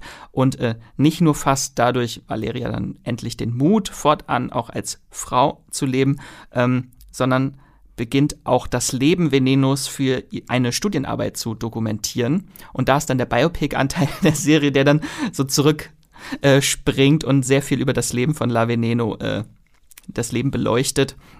Und dann bekommen wir halt Einblicke in äh, das Leben, genau, von Christina Ortiz heißt sie übrigens. Äh, das andere ist der Künstlerdame. Mhm. Heißt das irgendwas La Veneno im Spanischen? Also ich hatte fünf Jahre Spanisch in der Schule, aber das kann ich nicht übersetzen. Hat das irgendwas mit Giftschlange zu tun? Ich weiß es Vielleicht. nicht. Klingt- Klingt passabel. Wenn nicht, dann korrigiert das und schreibt es. Genau, also das ist ein sehr, sehr faszinierender, sehr kreativer, manchmal auch tragischer und oft sehr schräger Einblick in den Verlauf von Venenos Leben. So springen wir halt zurück ins Spanien der 1960er Jahre, wo Christina noch als Joselito eine grausame Kindheit durchlebt, dann später in der LGBTQ-Szene von Madrid zu sich selbst findet und schließlich ohne Familie und ohne Job im Westpark Madrids als Sexarbeiterin äh, Geld verdient und unter den zahlreichen äh, dort arbeitenden Transfrauen eine neue Familie findet und der große Umbruch in ihrem Leben erfolgt dann äh, Ende der 90er Jahre, ich glaube 1996 war es, ähm, als in diesem Park ähm, eine TV-Reportage über die ganzen Sexarbeiterinnen dort äh, gedreht wird und Veneno wird dann über Nacht zum Star einer kulturellen Bewegung und bald dann auch zum festen Bestandteil einer sehr, sehr populären Late-Night-Show in Spanien. Ähm, genau, und ich war ohne jetzt viel weiter noch in ihre Geschichte einzusteigen, sonst braucht ihr die Serie ja nicht gucken. Ähm, ich war total geflasht von der Serie. Also ich finde sie extrem faszinierend, unterhaltsam. Sie ist ungeschön sexpositiv. Okay. ähm, und sehr, sehr kreativ. Also mit kreativ meine ich auch, was so Szenenübergänge und die Inszenierung äh, betrifft. Dann gibt es zum Beispiel zwei Figuren in der Gegenwart, führen ein Gespräch mit der jungen Christina in der Vergangenheit, mhm. befinden sich halt im gleichen Raum, während diese Christina gerade auf dem Bett äh, von einem Freier durchgenommen wird, äh, führen sie mit ihr ein Interview und das ist einfach sehr, sehr skurril und witzig gelöst, so diese ganzen Übergänge und immer mehr ähm, verschmelzen dann Realität und Fiktion in der Serie, so diese verschiedenen Ebenen verschwimmen, was auch sehr gut zu der Thematik passt, weil man sich nie so ganz sicher sein kann, ist das auch alles tatsächlich so passiert, was äh, Christina so erzählt. Wow, das, das klingt nach einem richtigen Brocken, den man sich mal angucken muss. Sag noch mal den, den Streamingdienst, wie heißt der? Äh, Out TV. Out. Also Brocken trifft's ganz gut. Also sie hat mich auch sehr emotional mitgenommen. Mhm. Ich habe gelacht, geweint, also alle Gefühle gab's da. Das klingt so, die volle Palette. Ja, cool. Vielen Dank. Das klingt auch nach einem guten Tipp. Und dann kann ich euch jetzt endlich auch sagen, in welchem Podcast ihr Max noch hören könnt. Also ihr hört ihn ja wahrscheinlich auch so gefühlt jede Woche. Äh, aber äh, wenn nicht oder wenn ihr da noch mal gezielter vorgehen könnt, dann ähm, gibt es natürlich die ganzen Serien, Monatsvorschauen. Warst du bei einer schon mal nicht dabei? Ich glaube, du warst bei jeder drin, oder? Bisher? Weiß ich gar nicht. Hm. es, kommt, es kommt mir zumindest so vor. Äh, ansonsten, äh, The Walking Dead hat ja schon ganz viel aufgenommen. Äh, Queer Cuts, Euphoria, Dark erklärt natürlich auch. Äh, der ist auch immer gerne in Erinnerung bei mir. Äh, Outlander, Ratchet, American Horror Story, viel Marvel, wenn es so um Loki oder Miss Marvel geht. Ähm, Checks von Streamingdiensten wie Apple TV Plus und Peacock. Äh, Jahresvorschau, Rückschau, Seitenschau, was auch immer. Alles mit Serien. Aber Max, kannst du dich noch erinnern, was dein allererster Podcast im Streamgestöber war? War das der Euphoria Podcast mit Patrick und Matthias? Nein. War ich da nicht dabei? Also da warst du dabei, aber es war nicht dein erster. Das war wahrscheinlich nicht die erste Folge. Genau, die erste, wo du drin warst, ich habe extra nachgeguckt, war die Netflix-Horrorfilme, weil wir auch mhm. im Oktober angefangen haben und dann mal ausgecheckt haben, was Netflix für ein Horrorprogramm hat. Langes her, drei Jahre, musst du dich nicht dran erinnern, Max. Haben dann, glaube ich, auch nie wieder was zu Horrorserien gemacht. Könnten wir eigentlich mal wieder machen. Sollten wir mal wieder, ja. Jetzt sind ja eine Menge gestartet in den letzten drei Jahren. Immerhin, ich habe eine mitgebracht. Ja gut, äh, dann habe ich, glaube ich, nur noch einen Zettel im Hut. Wer wird es sein? Hast du aufgepasst, Max? Wer fehlt noch? Jan Felix. Jan Felix fehlt noch. Und auf diesem Zettel steht Clark. Auch noch eine relativ junge Serie. Und ich lasse einfach Jan Felix mal selbst erzählen, was das ist. Ton ab. Hi, hier ist Jan Felix. Mein Geheimtipp ist die Netflix-Serie Clark über den Bankräuber Clark Olofsson, äh, der ein wirklich einzigartiges Leben hatte, mit 14 um die Welt gesegelt ist, unzählige Banken ausgeraubt hat, 30 Jahre seines Lebens im Gefängnis verbracht hat. Äh, währenddessen, zumindest wenn man der Netflix-Serie glaubt, unzählige Abenteuer und, und Affären erlebt hat. Ähm, und auf den unter anderem der Begriff des Stockholm-Syndroms zurückgeht, weil er nämlich 1973 eine Bank ausgeraubt hat mit einem äh, äh, Komplizen zusammen und sich danach die Geiseln geweigert haben, gegen ihre Geiselnehmer auszusagen und stattdessen tatsächlich sogar Geld für deren Befreiung äh, oder beziehungsweise für deren Verhandlungen gesammelt haben. Ähm, und diese Serie ist einfach unglaublich unterhaltsam. Also sie hat äh, erstmal einen Look, der wirklich äh, angelehnt ist an, an Musikvideoästhetik oder sich sehr krass dabei bedient. Es ist unfassbar bunt, es ist unfassbar schnell. Die vierte Wand wird andauernd gebrochen. Ähm, es geht einfach alles ratzfatz. Es gibt nicht eine langweilige Sekunde in der ganzen Serie. Was äh, kein Zufall ist, das Ganze ist nämlich unter der Regie äh, von Jonas Ackerlund entstanden, den kennt man zum Beispiel von Indie-Werken wie Spun, hat zuletzt, glaube ich, Polar gemacht ähm, und hat über die Jahre extrem viele Musikvideos produziert für unterschiedliche Künstler. Und das merkt man der Ästhetik einfach sehr stark an.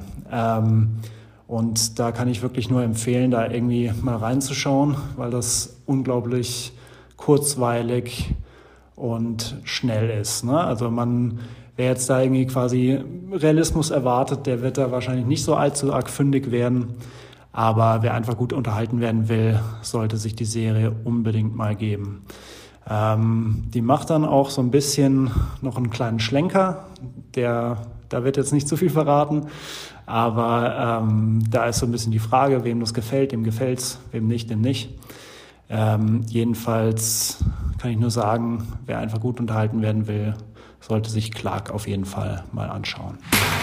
Ja, ich glaube, Clark ist auch so eine Serie, die irgendwie so im Wust von unglaublich vielen Netflix-Serien erscheint und dann schnell untergehen kann und deshalb wahrscheinlich bei uns auch noch nicht so viele Bewertungen hat. Die stand bei mir auf dem Zettel von mal reinschauen und ist dann irgendwo untergegangen von irgendwann mal und wahrscheinlich, wahrscheinlich nie wieder. Aber wenn Jan Felix so davon schwärmt, hm, also so, so diese Formate, die so ein bisschen was, was Reales mit so lustigen Begebenheiten vermischen, wo man dann äh, auch äh, total reinstolpert, vielleicht auch unerwartet, das klingt spannend. Ist das was, was du gesehen hast, Max? Ja, ausnahmsweise eine Serie, die ich gesehen habe heute. Äh, ja, die fand ich auch sehr cool, vor allem halt äh, Bill Skarsgård der trägt halt die ganze Serie mit seinem Charisma mhm. einfach. Diesmal ohne, ohne, ohne S-Maske. Endlich mal Bill Skarsgård zu sehen als Schauspieler. Und äh, ich finde auch immer die Sachen von Jonas Ackerlund äh, sehr, sehr interessant, weil mhm. der sehr, sehr stilwütig ist. Und das äh, stört auch nicht in der Serie, wenn da ganz viel Stil drin ist, sondern es äh, nee, trägt dann eher die Erzählung. Ich finde, das passt dazu. Okay, ja. sehr cool. Ja, und wenn ihr Jan Felix äh, noch ein bisschen im Podcast hinterherhorchen wollt, dann könnt ihr das zum Beispiel zu einem Dwayne Johnson Podcast, den er mit Jenny aufgenommen hat, äh, wo die Vorzüge des Stars im Streamingdienst äh, ausdiskutiert werden. Äh, er hat mit mir einen Herr der Ringe vorher und einen Herr der Ringe nachher Podcast aufgenommen, also zum Finale und bevor die Serie angelaufen ist. Äh, war für Star Wars unterwegs, um das Buch von Boba Fett zu besprechen oder hat über Moonlight gequatscht. Und mir fällt gerade auf, wir haben bei Matthias gar nicht dazu gesagt, was ihr von Matthias noch hören wollt. Das höre ich, hole ich jetzt einfach direkt noch nach. Alle Star Wars Podcasts. Genau, also Matthias ist natürlich unser Star Wars Crack und hat dann sowas wie Mandalorian aufgenommen, aber auch viele Film-Podcasts zu Geheimtipps, wie zum Beispiel zu Fantasy oder zuletzt zu Sci-Fi-Streaming-Filmen, die ihr schauen könnt. Generell die besten Streaming-Filme von 2021, 2022 äh, und viel zu Marvel-Serien. Genau. Dann habe ich jetzt aber, glaube ich, wirklich alle abgedeckt. Also, äh, ja, dann sind wir durch mit unseren zehn Tipps. Aber wir sind noch nicht durch mit dem Podcast, äh, weil wir noch ein paar Fragen übrig haben. Noch mehr Geheimtipps. Genau. Wir haben nämlich auch euch gefragt, was sind eure Seriengeheimtipps, die sonst niemand guckt? Und Max, du hast das mal ein bisschen ausgewertet. Da kam bestimmt auch sehr viel ich zurück, versucht, oder? Das war so viel, so viele Titel. Such mal am besten die raus, die äh, wahrscheinlich nicht so viele kennen. Ich habe auf jeden Fall so eine kleine Auswahl okay. mitgebracht. Zum Beispiel hatten wir äh, bei Instagram gab es zum Beispiel eine Nachricht. Vor kurzem Devil in Ohio auf Netflix geschaut. Ein Meisterwerk, wie ich finde. Oder es gab äh, mein Herzens, eine Herzensangelegenheit, schreibt jemand, um mal was Deutsches zu erwähnen. Dani Lowinski. Ich liebe Dani Lowinski mit Annette Frier in der Hauptrolle als Anwältin. Okay, Anwaltsee. Ein Euro-Anwältin. Okay. Sehr, sehr toll. Ähm, genau, dann gab es noch zum Beispiel auch einen Tipp für auf jeden Fall Banshee. Haben viele einfach nicht auf dem Schirm. Auf jeden Fall ein Tipp für alle Homelander-Fans. Ich weiß nur, dass Andrea es guckt oder geguckt hat, äh, aber genau, von uns sonst kaum Da spielt jemand. Anthony Starr oder Anthony Starr die Hauptrolle. Mhm. Kennen wir alle. Der Homelander. Homelander. Ja. Genau, sehr oft wurde auch Peaky Blinders gesagt. Mhm. Für uns auf jeden Fall ein Geheimtipp, weil wir es alle, glaube ich, nicht gesehen haben in der Redaktion, leider. Das, das ist eine Leerstelle bei uns, das ist schlimm, ja. ja. Ähm, genau, dann gab es noch ganz viele Tipps auch für Sci-Fi-Fans, da habe ich mal so ein bisschen gesammelt. Also, wenn ihr Sci-Fi-Serien liebt, ihr jetzt aufpassen. The Hundred, uh, The Orville, sehr oft wurde Dark genannt tatsächlich. Ähm, Cyberpunk Edge Runners, Sea, Primeval, Timeless, Sanctuary, Upload, Resident Alien, uh, The Expanse, Falling Skies und auch uh, Star Trek Lower Decks. Und wir haben auf Twitter auch noch ein paar äh, Geheimtipps bekommen zum Beispiel von Nils, er hat uns einfach nur ein GIF, ein äh, Music Dance Experience GIF geschickt von der Serie Severance. Un unvergesslich. Die gibt's bei Apple TV Plus. Und dann haben wir noch eine Aufzählung bekommen von Eddie Jarvis. Äh, er empfiehlt oder sie empfiehlt hm, äh, Devs bei Disney Plus kann man das streamen. Sehr gut. Äh, For All Mankind gibt's bei Apple TV Plus und äh, Years and Years bei Stars sind alle, alle drei Sci-Fi-Serien, ah, oder? Ah, da haben wir, glaube ich, einen Sci-Fi-Fan äh, in der Mangel. Wo ich nicht weiß, kann man Years in Years als Sci-Fi bezeichnen? Na, am Ende schon. Also, wenn man sieht, ja, wo es dann hingeht, wenn es in die Zukunft geht, ja. Ja, dann okay. äh, und wir haben noch von Nachteule einen eine Antwort bei Twitter bekommen. Geheimtipps ist natürlich relativ, aber es gab die eine oder andere Serie, die ich nicht beim roten, äh, die nicht beim roten Riesen, Riesen lief. Äh, damit ist Netflix natürlich gemeint. Und daher ein bisschen unterm Radar war zum Beispiel Devs. Ja, ja, sehr gut. fünf Sterne. Ähm, Yellow Jackets, auch fünf Sterne. Bei Sky bzw. Wow, ja. Genau. Und äh, Sie Reich der Blinden, vier Sterne bei Apple, Apple. TV Plus. Okay. Ja, vielen Dank für eure Tipps. Das ist ja wirklich schön, auch mal zu hören, was ihr so denkt, was, worüber ihr euch nicht mit euren Freunden unterhalten könnt, weil, weil die das wahrscheinlich nicht gesehen haben. Äh, geben wir jetzt hier gern weiter. Äh, schreibt uns gern, ob ihr davon was gesehen habt auch, oder vielleicht empfehlen oder nicht empfehlen wolltet. Und außerdem haben wir noch ein paar Fragen mitgebracht. Ähm, ich habe mal drei von Twitter mitgebracht und dann gibt es am Schluss noch ein paar Schnellfeuerfragen, mhm. Max. Äh, aber äh, die Fragerunde äh, leite ich mal ein. Das war die offene Fragerunde. Fragt uns alles, was ihr genau, wollt. Genau, was, was wollt ihr, wolltet ihr schon immer mal von uns wissen nach drei Jahren Streamgestöber? Und da hat uns zum Beispiel Michael Co. auf Twitter geschrieben, welche Genres mögt ihr alle so am liebsten, äh, wenn es um Filme und Serien geht? Ich weiß, was deine Antwort sein könnte. Erzähl doch mal, was erst antwortet Esther. Fantasy? Ja, auf jeden Fall viel Fantasy. Und romantische Historienserien? Pff, hätte ich jetzt als Genre nicht so genannt, da gucke ich auch durchaus, ja. Oder wie nennt man die ganzen auch. Jane Austen? Bridgerton. Ja, ich glaube, ich weiß nicht, ob es dafür ein Genre gibt. Äh, Hist Romance History. Ja, ja. äh, und bei Max würde ich wahrscheinlich sagen Horror, Musicals. Ja. Aber natürlich und alles. Alles und alles. ja, und ich glaube, bei den anderen könnt ihr auch an ihren Tipps so ein bisschen heraushören, beziehungsweise an den äh, Podcast, wo sie dabei waren, was sie so mögen. Außerdem hat uns Jim Na Bloons TD6 auf Twitter geschrieben. Was ist denn so euer Lieblingssnack beim Streamen? Und könnt ihr auch nichts knabbern, wenn bei Serien zum Beispiel aller Hannibal äh, explizite Szenen und sowas kommen? Max, was sind deine Essgewohnheiten beim Streamen? Meine Essgewohnheiten? Manchmal Abendessen. Gibt es dann auch, wenn abends eine Serie läuft, dann wird Abend gegessen vom Fernseher. Ja, ja. Äh, aber Snacks am öftesten wahrscheinlich Salzstangen. ja. Das ist wahrscheinlich das Gesündeste. Ich bin ja leider ja. nicht ganz so gesund unterwegs. Ich habe mir so eine Süßigkeiten-Bar äh, gebaut, die auf meiner Sofalehne steht, mit vier Schälchen und einem ist was Saures drin, sowas wie saure Apfelringe, in einem ist was mhm. Süßes drin wie Schokolade. Dann gibt es äh, sowas wie Salzstangen, äh, Salzbrezeln und im letzten äh, ist dann immer so ein bisschen variabel. Manchmal kommt Obst rein, manchmal kommt äh, äh, so Erdnüsse oder sowas. Und äh, wenn man das alles durcheinander isst, dann ist das bestimmt richtig gesund. aber, aber man halt kann sich gut äh, durch, die, durch die Serie retten. Aber machst du das abhängig auch von äh, Szenen, dass du bei irgendwo dir der Appetit vergeht? Also ich muss zugeben, inzwischen äh, kann ich, sitze ich manchmal da und äh, gucke in der Mittagspause noch die neueste Walking Dead Folge und da irgendwelche Zombies zerfetzten Menschen und manchmal denke ich, irgendwie ist es unnatürlich, dass ich jetzt einfach mein Mittagessen weiter essen kann. Wie ist es bei dir? Stellst du dich da beim Essen drauf ein, dass du sagst, jetzt guckst du eine Horrorserie, jetzt isst du lieber nix? Nee, damit hat es bei mir, glaube ich, gar nichts zu tun. Bei mir ist es eher so, ob mich die Serie richtig catcht oder emotional fertig macht, weil dann denke ich an ja, alles andere außer, als, außer ans Essen. Ja, wenn ich irgendwas hochemotionales sehe und gerade äh, zur Taschentuchpackung greifen soll, dann sind die Hände natürlich beschäftigt. Wo mit. wir eben bei Years and Years waren. Ja, also Folge 3, ja. ich saß heulend am Boden, da hätte ich niemals irgendwo noch was naschen können. Tja, da war Isildur noch nicht so der gute Seefahrer. Okay, anderes Thema. Äh, oh Spoiler. Äh, wir, wir machen weiter mit äh, äh, Betty Pausenbrot, die uns ebenfalls auf Twitter geschrieben hat. Äh, eine Frage konkret an dich, Max. Oh oh. Wie viele Stunden hat dein Tag? Fragezeichen. Und was machst du außer Serien gucken oder so? In Klammern, Filme gucken zählt nicht. Ich bin nicht Hermine Granger und habe keine Zeitumkehrer, deswegen ist mein Tag genauso lang wie der von allen anderen Menschen. Aber äh, äh, also ja, willst du noch verraten, ob du andere Hobbys hast als, als ich noch andere Hobbys äh, sonst, ich lese gerne Comics, ich spiele unglaublich gerne Brettspiele. Mhm. Dann aber also jetzt nicht, Mensch, ärger dich nicht oder so, schon eher komplexere, wo man auch so zwei, drei Stunden spielt. Ja, genau, ja. Gesellschaftsspiele, Strategie. Welches ist dein liebstes Brettspiel aktuell? Jetzt kommen die Fragen.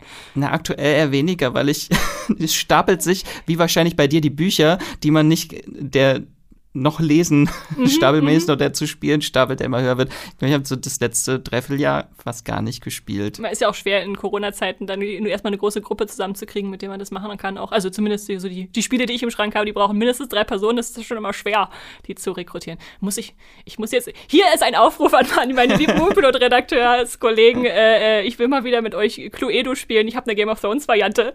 Ihr seid eingeladen. äh, okay.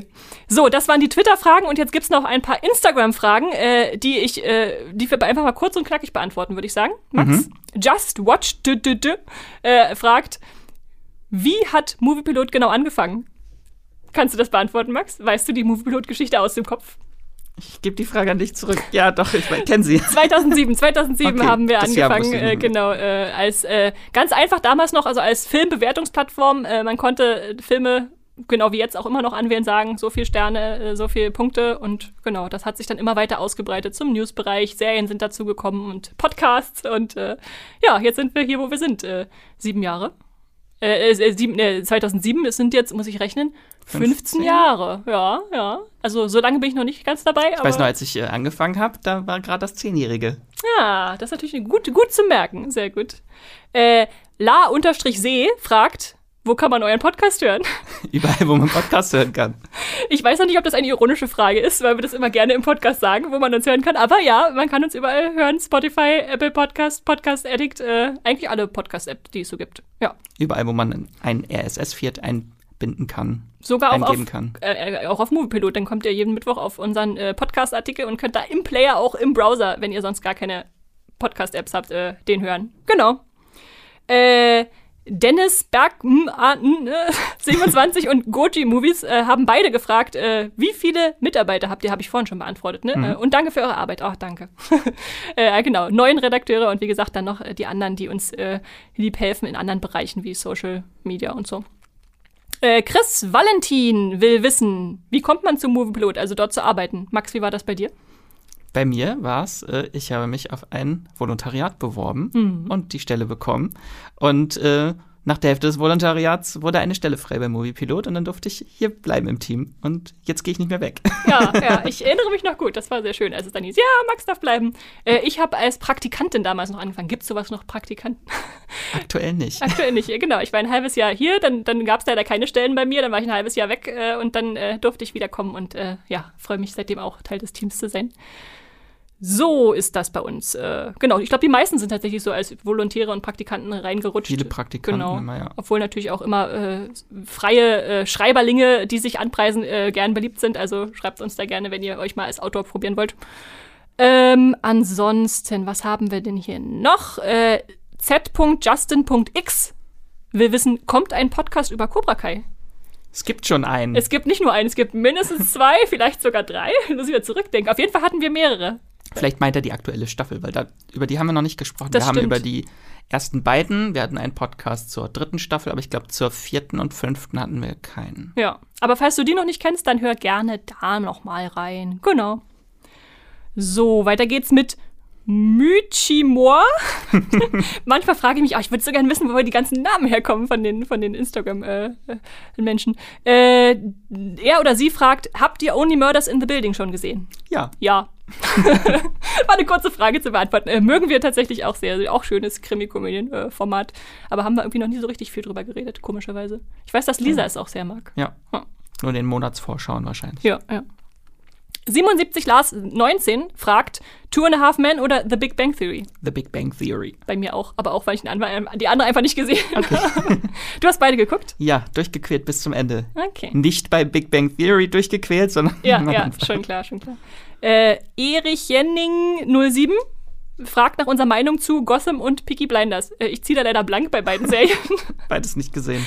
Du auch nicht? Nein. Uh, ja, dann schreib uns mal deine Meinung, Erich. Äh, Dann schreib, geht's weiter mit Anton-Schott. Wer ist euer Lieblings-Herr der Ringe-Charakter? Film oder Serie? Beides, Max. Äh, eins, also jeweils einen äh, von. Serie? Gandalf und Durin der Dritte. Okay, äh, bei Serie bin ich auch bei Durin. Äh, ach, der dritte sogar. Nicht der vierte, Prinz Scheiße. Durin? Ah, sorry. Ja, erwischt. Mist. Also bei Serie ist es bei mir auch Durin, äh, der vierte Prinz Durin und ähm, Nein, ich liebe den harten Vater, der einfach seinem Sohn nichts könnte. da hätte, ich, da hätte ich jetzt gerne eine Erklärung eingefordert, Max. Äh, Nein, das äh, ist natürlich der vierte. Bei Filmen ist bei mir Aragorn. Äh, weiter geht's mit Eddie.vth, Lieblings-Comedy-Serie. Max, das ist natürlich ein großes Feld. Kannst Das du ist ja alles mit drin. äh, meine liebste Comedy-Serie ist The Comeback, äh, eine Mockumentary-Serie mit Lisa Kudrow in der Mhm. Hauptrolle. Sehr gut. Äh. Bei mir, also ich glaube, Barry und Fleabag gelten nicht als reine Comedy, deshalb muss ich sagen, The IT Crowd. Das, äh, der quasi, der war für mich so der, der The Big Bang Theory Vorläufer, äh, wo ich dann gesagt habe, ich brauche irgendwie was ähnliches und deshalb bin ich dann in Big Bang Theory reingerutscht, aber das ist eindeutig die bessere Serie für mich. Britischer Humor, äh, genial. Have you tried turning it off and on again? jeweils sie damals neu war, habe ich immer in meinem jugendlichen Leichtsinn gedacht, die Serie heißt The It Crowd. Ist äh, verständlich. Also ich finde, ist ein leicht zu machender Fehler. Äh, ja. Genau, äh, übrigens bei, bei Netflix gerade zu streamen, falls ihr die nicht kennt. Iki Let's Go fragt, persönlicher Lieblingsanime? Sehr schwierig. Äh, auf jeden Fall auf Platz 1 Neon Genesis Evangelion, würde ich sagen. Und sonst dich gefolgt dahinter Death Note und Attack on Titan. Okay, ich bin da eher bei den Ghibli-Filmen äh, ganz klassisch, also Shihiro. Ach, es geht auch um Filme, oh Na, Gott. Also, also dachte ich, Animes äh, gilt ja für beides. Äh, ja, dann sind es noch mehr. Ja, äh, dann, aber gut, dass du Serien genannt hast, dann sage ich nur kurz äh, Shihiros Reise ins Zauberland und das Wandelnde Schloss. Äh, Finde ich immer wieder schön, kann ich immer wieder gucken. Einfach alle. Ja. äh, Till Privat 2022 fragt uns, habt ihr noch Hoffnung für das MCU? Nie aufgegeben. ich sie gibt da auch mal ein Ja drauf. Und dann am Schluss noch eine ganz schöne Frage von Ellie2382. Äh, Wenn man beruflich mit Filmen und Serien zu tun hat, wie viel Bock hat man noch privat darauf? Viel. ich glaube tatsächlich auch, also das ist einfach unsere Leidenschaft, äh, ja. Filme, Serien äh, gucken, da, da machen wir gar nicht so den, die Unterscheidung zwischen, also klar, manchmal guckt man Serien nur für die Arbeit, weil drüber geschrieben werden muss und viele Leute äh, es gesehen haben und irgendjemand muss es betreuen, aber ansonsten ist das es einfach. Das gehört ja dazu, dass man auch mal schlechte und gute Serien, vielleicht entdeckt man dadurch noch irgendwas. Genau, manchmal sind es dann die Sachen, die man eigentlich nur für sich selbst guckt, äh, wo man denkt, hm, da müsste man eigentlich noch einen Empfehlungstext zu schreiben oder so. Genau, also äh, das hört bei uns nie auf. Äh, das, ich kann das nicht genug haben. Ja. Ja, ich glaube, damit haben wir alle Fragen, Max. Sind wir durch? Das, das Jubiläum ist äh, abgeschlossen. Woo! Dann würde ich sagen, das war's auch schon für unseren Jubiläumspodcast. Äh, vielen Dank an euch alle für das tolle Feedback.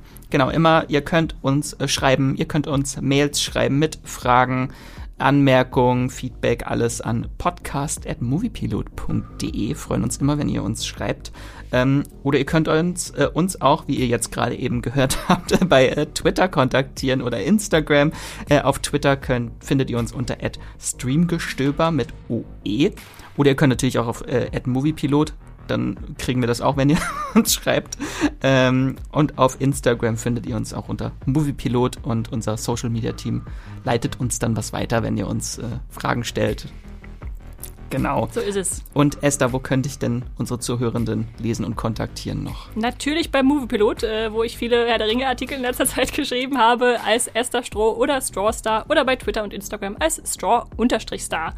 Und den Wieselmax, wo gibt's den zu finden? Kann man natürlich auf Moviepilot äh, auch finden. Da schreibe ich aktuell viel über The Walking Dead, House of the Dragon und Herr der Ringe. Jetzt nicht mehr so viel Herr der Ringe, aber ich bin schon ein bisschen froh, wenn nächste Woche House of the Dragon äh, fertig ist. Dann kann man ein bisschen durchatmen mhm. und sich auf das Finale von The Walking Dead konzentrieren, was bald kommt. Äh, genau, oder ihr könnt mich bei Twitter und Instagram auch finden unter Wieselmax oder Max Wieseler. Ja, dann würde ich sagen, ich hoffe, ihr hattet jetzt ein paar schöne neue Serientipps dabei für eure Merklisten. Da sage ich, äh, erheben wir nochmal das virtuelle Glas auf die nächsten drei Jahre. Kling, kling. Äh, habt einen wundervollen Tag und streamt was Schönes. Tschüss.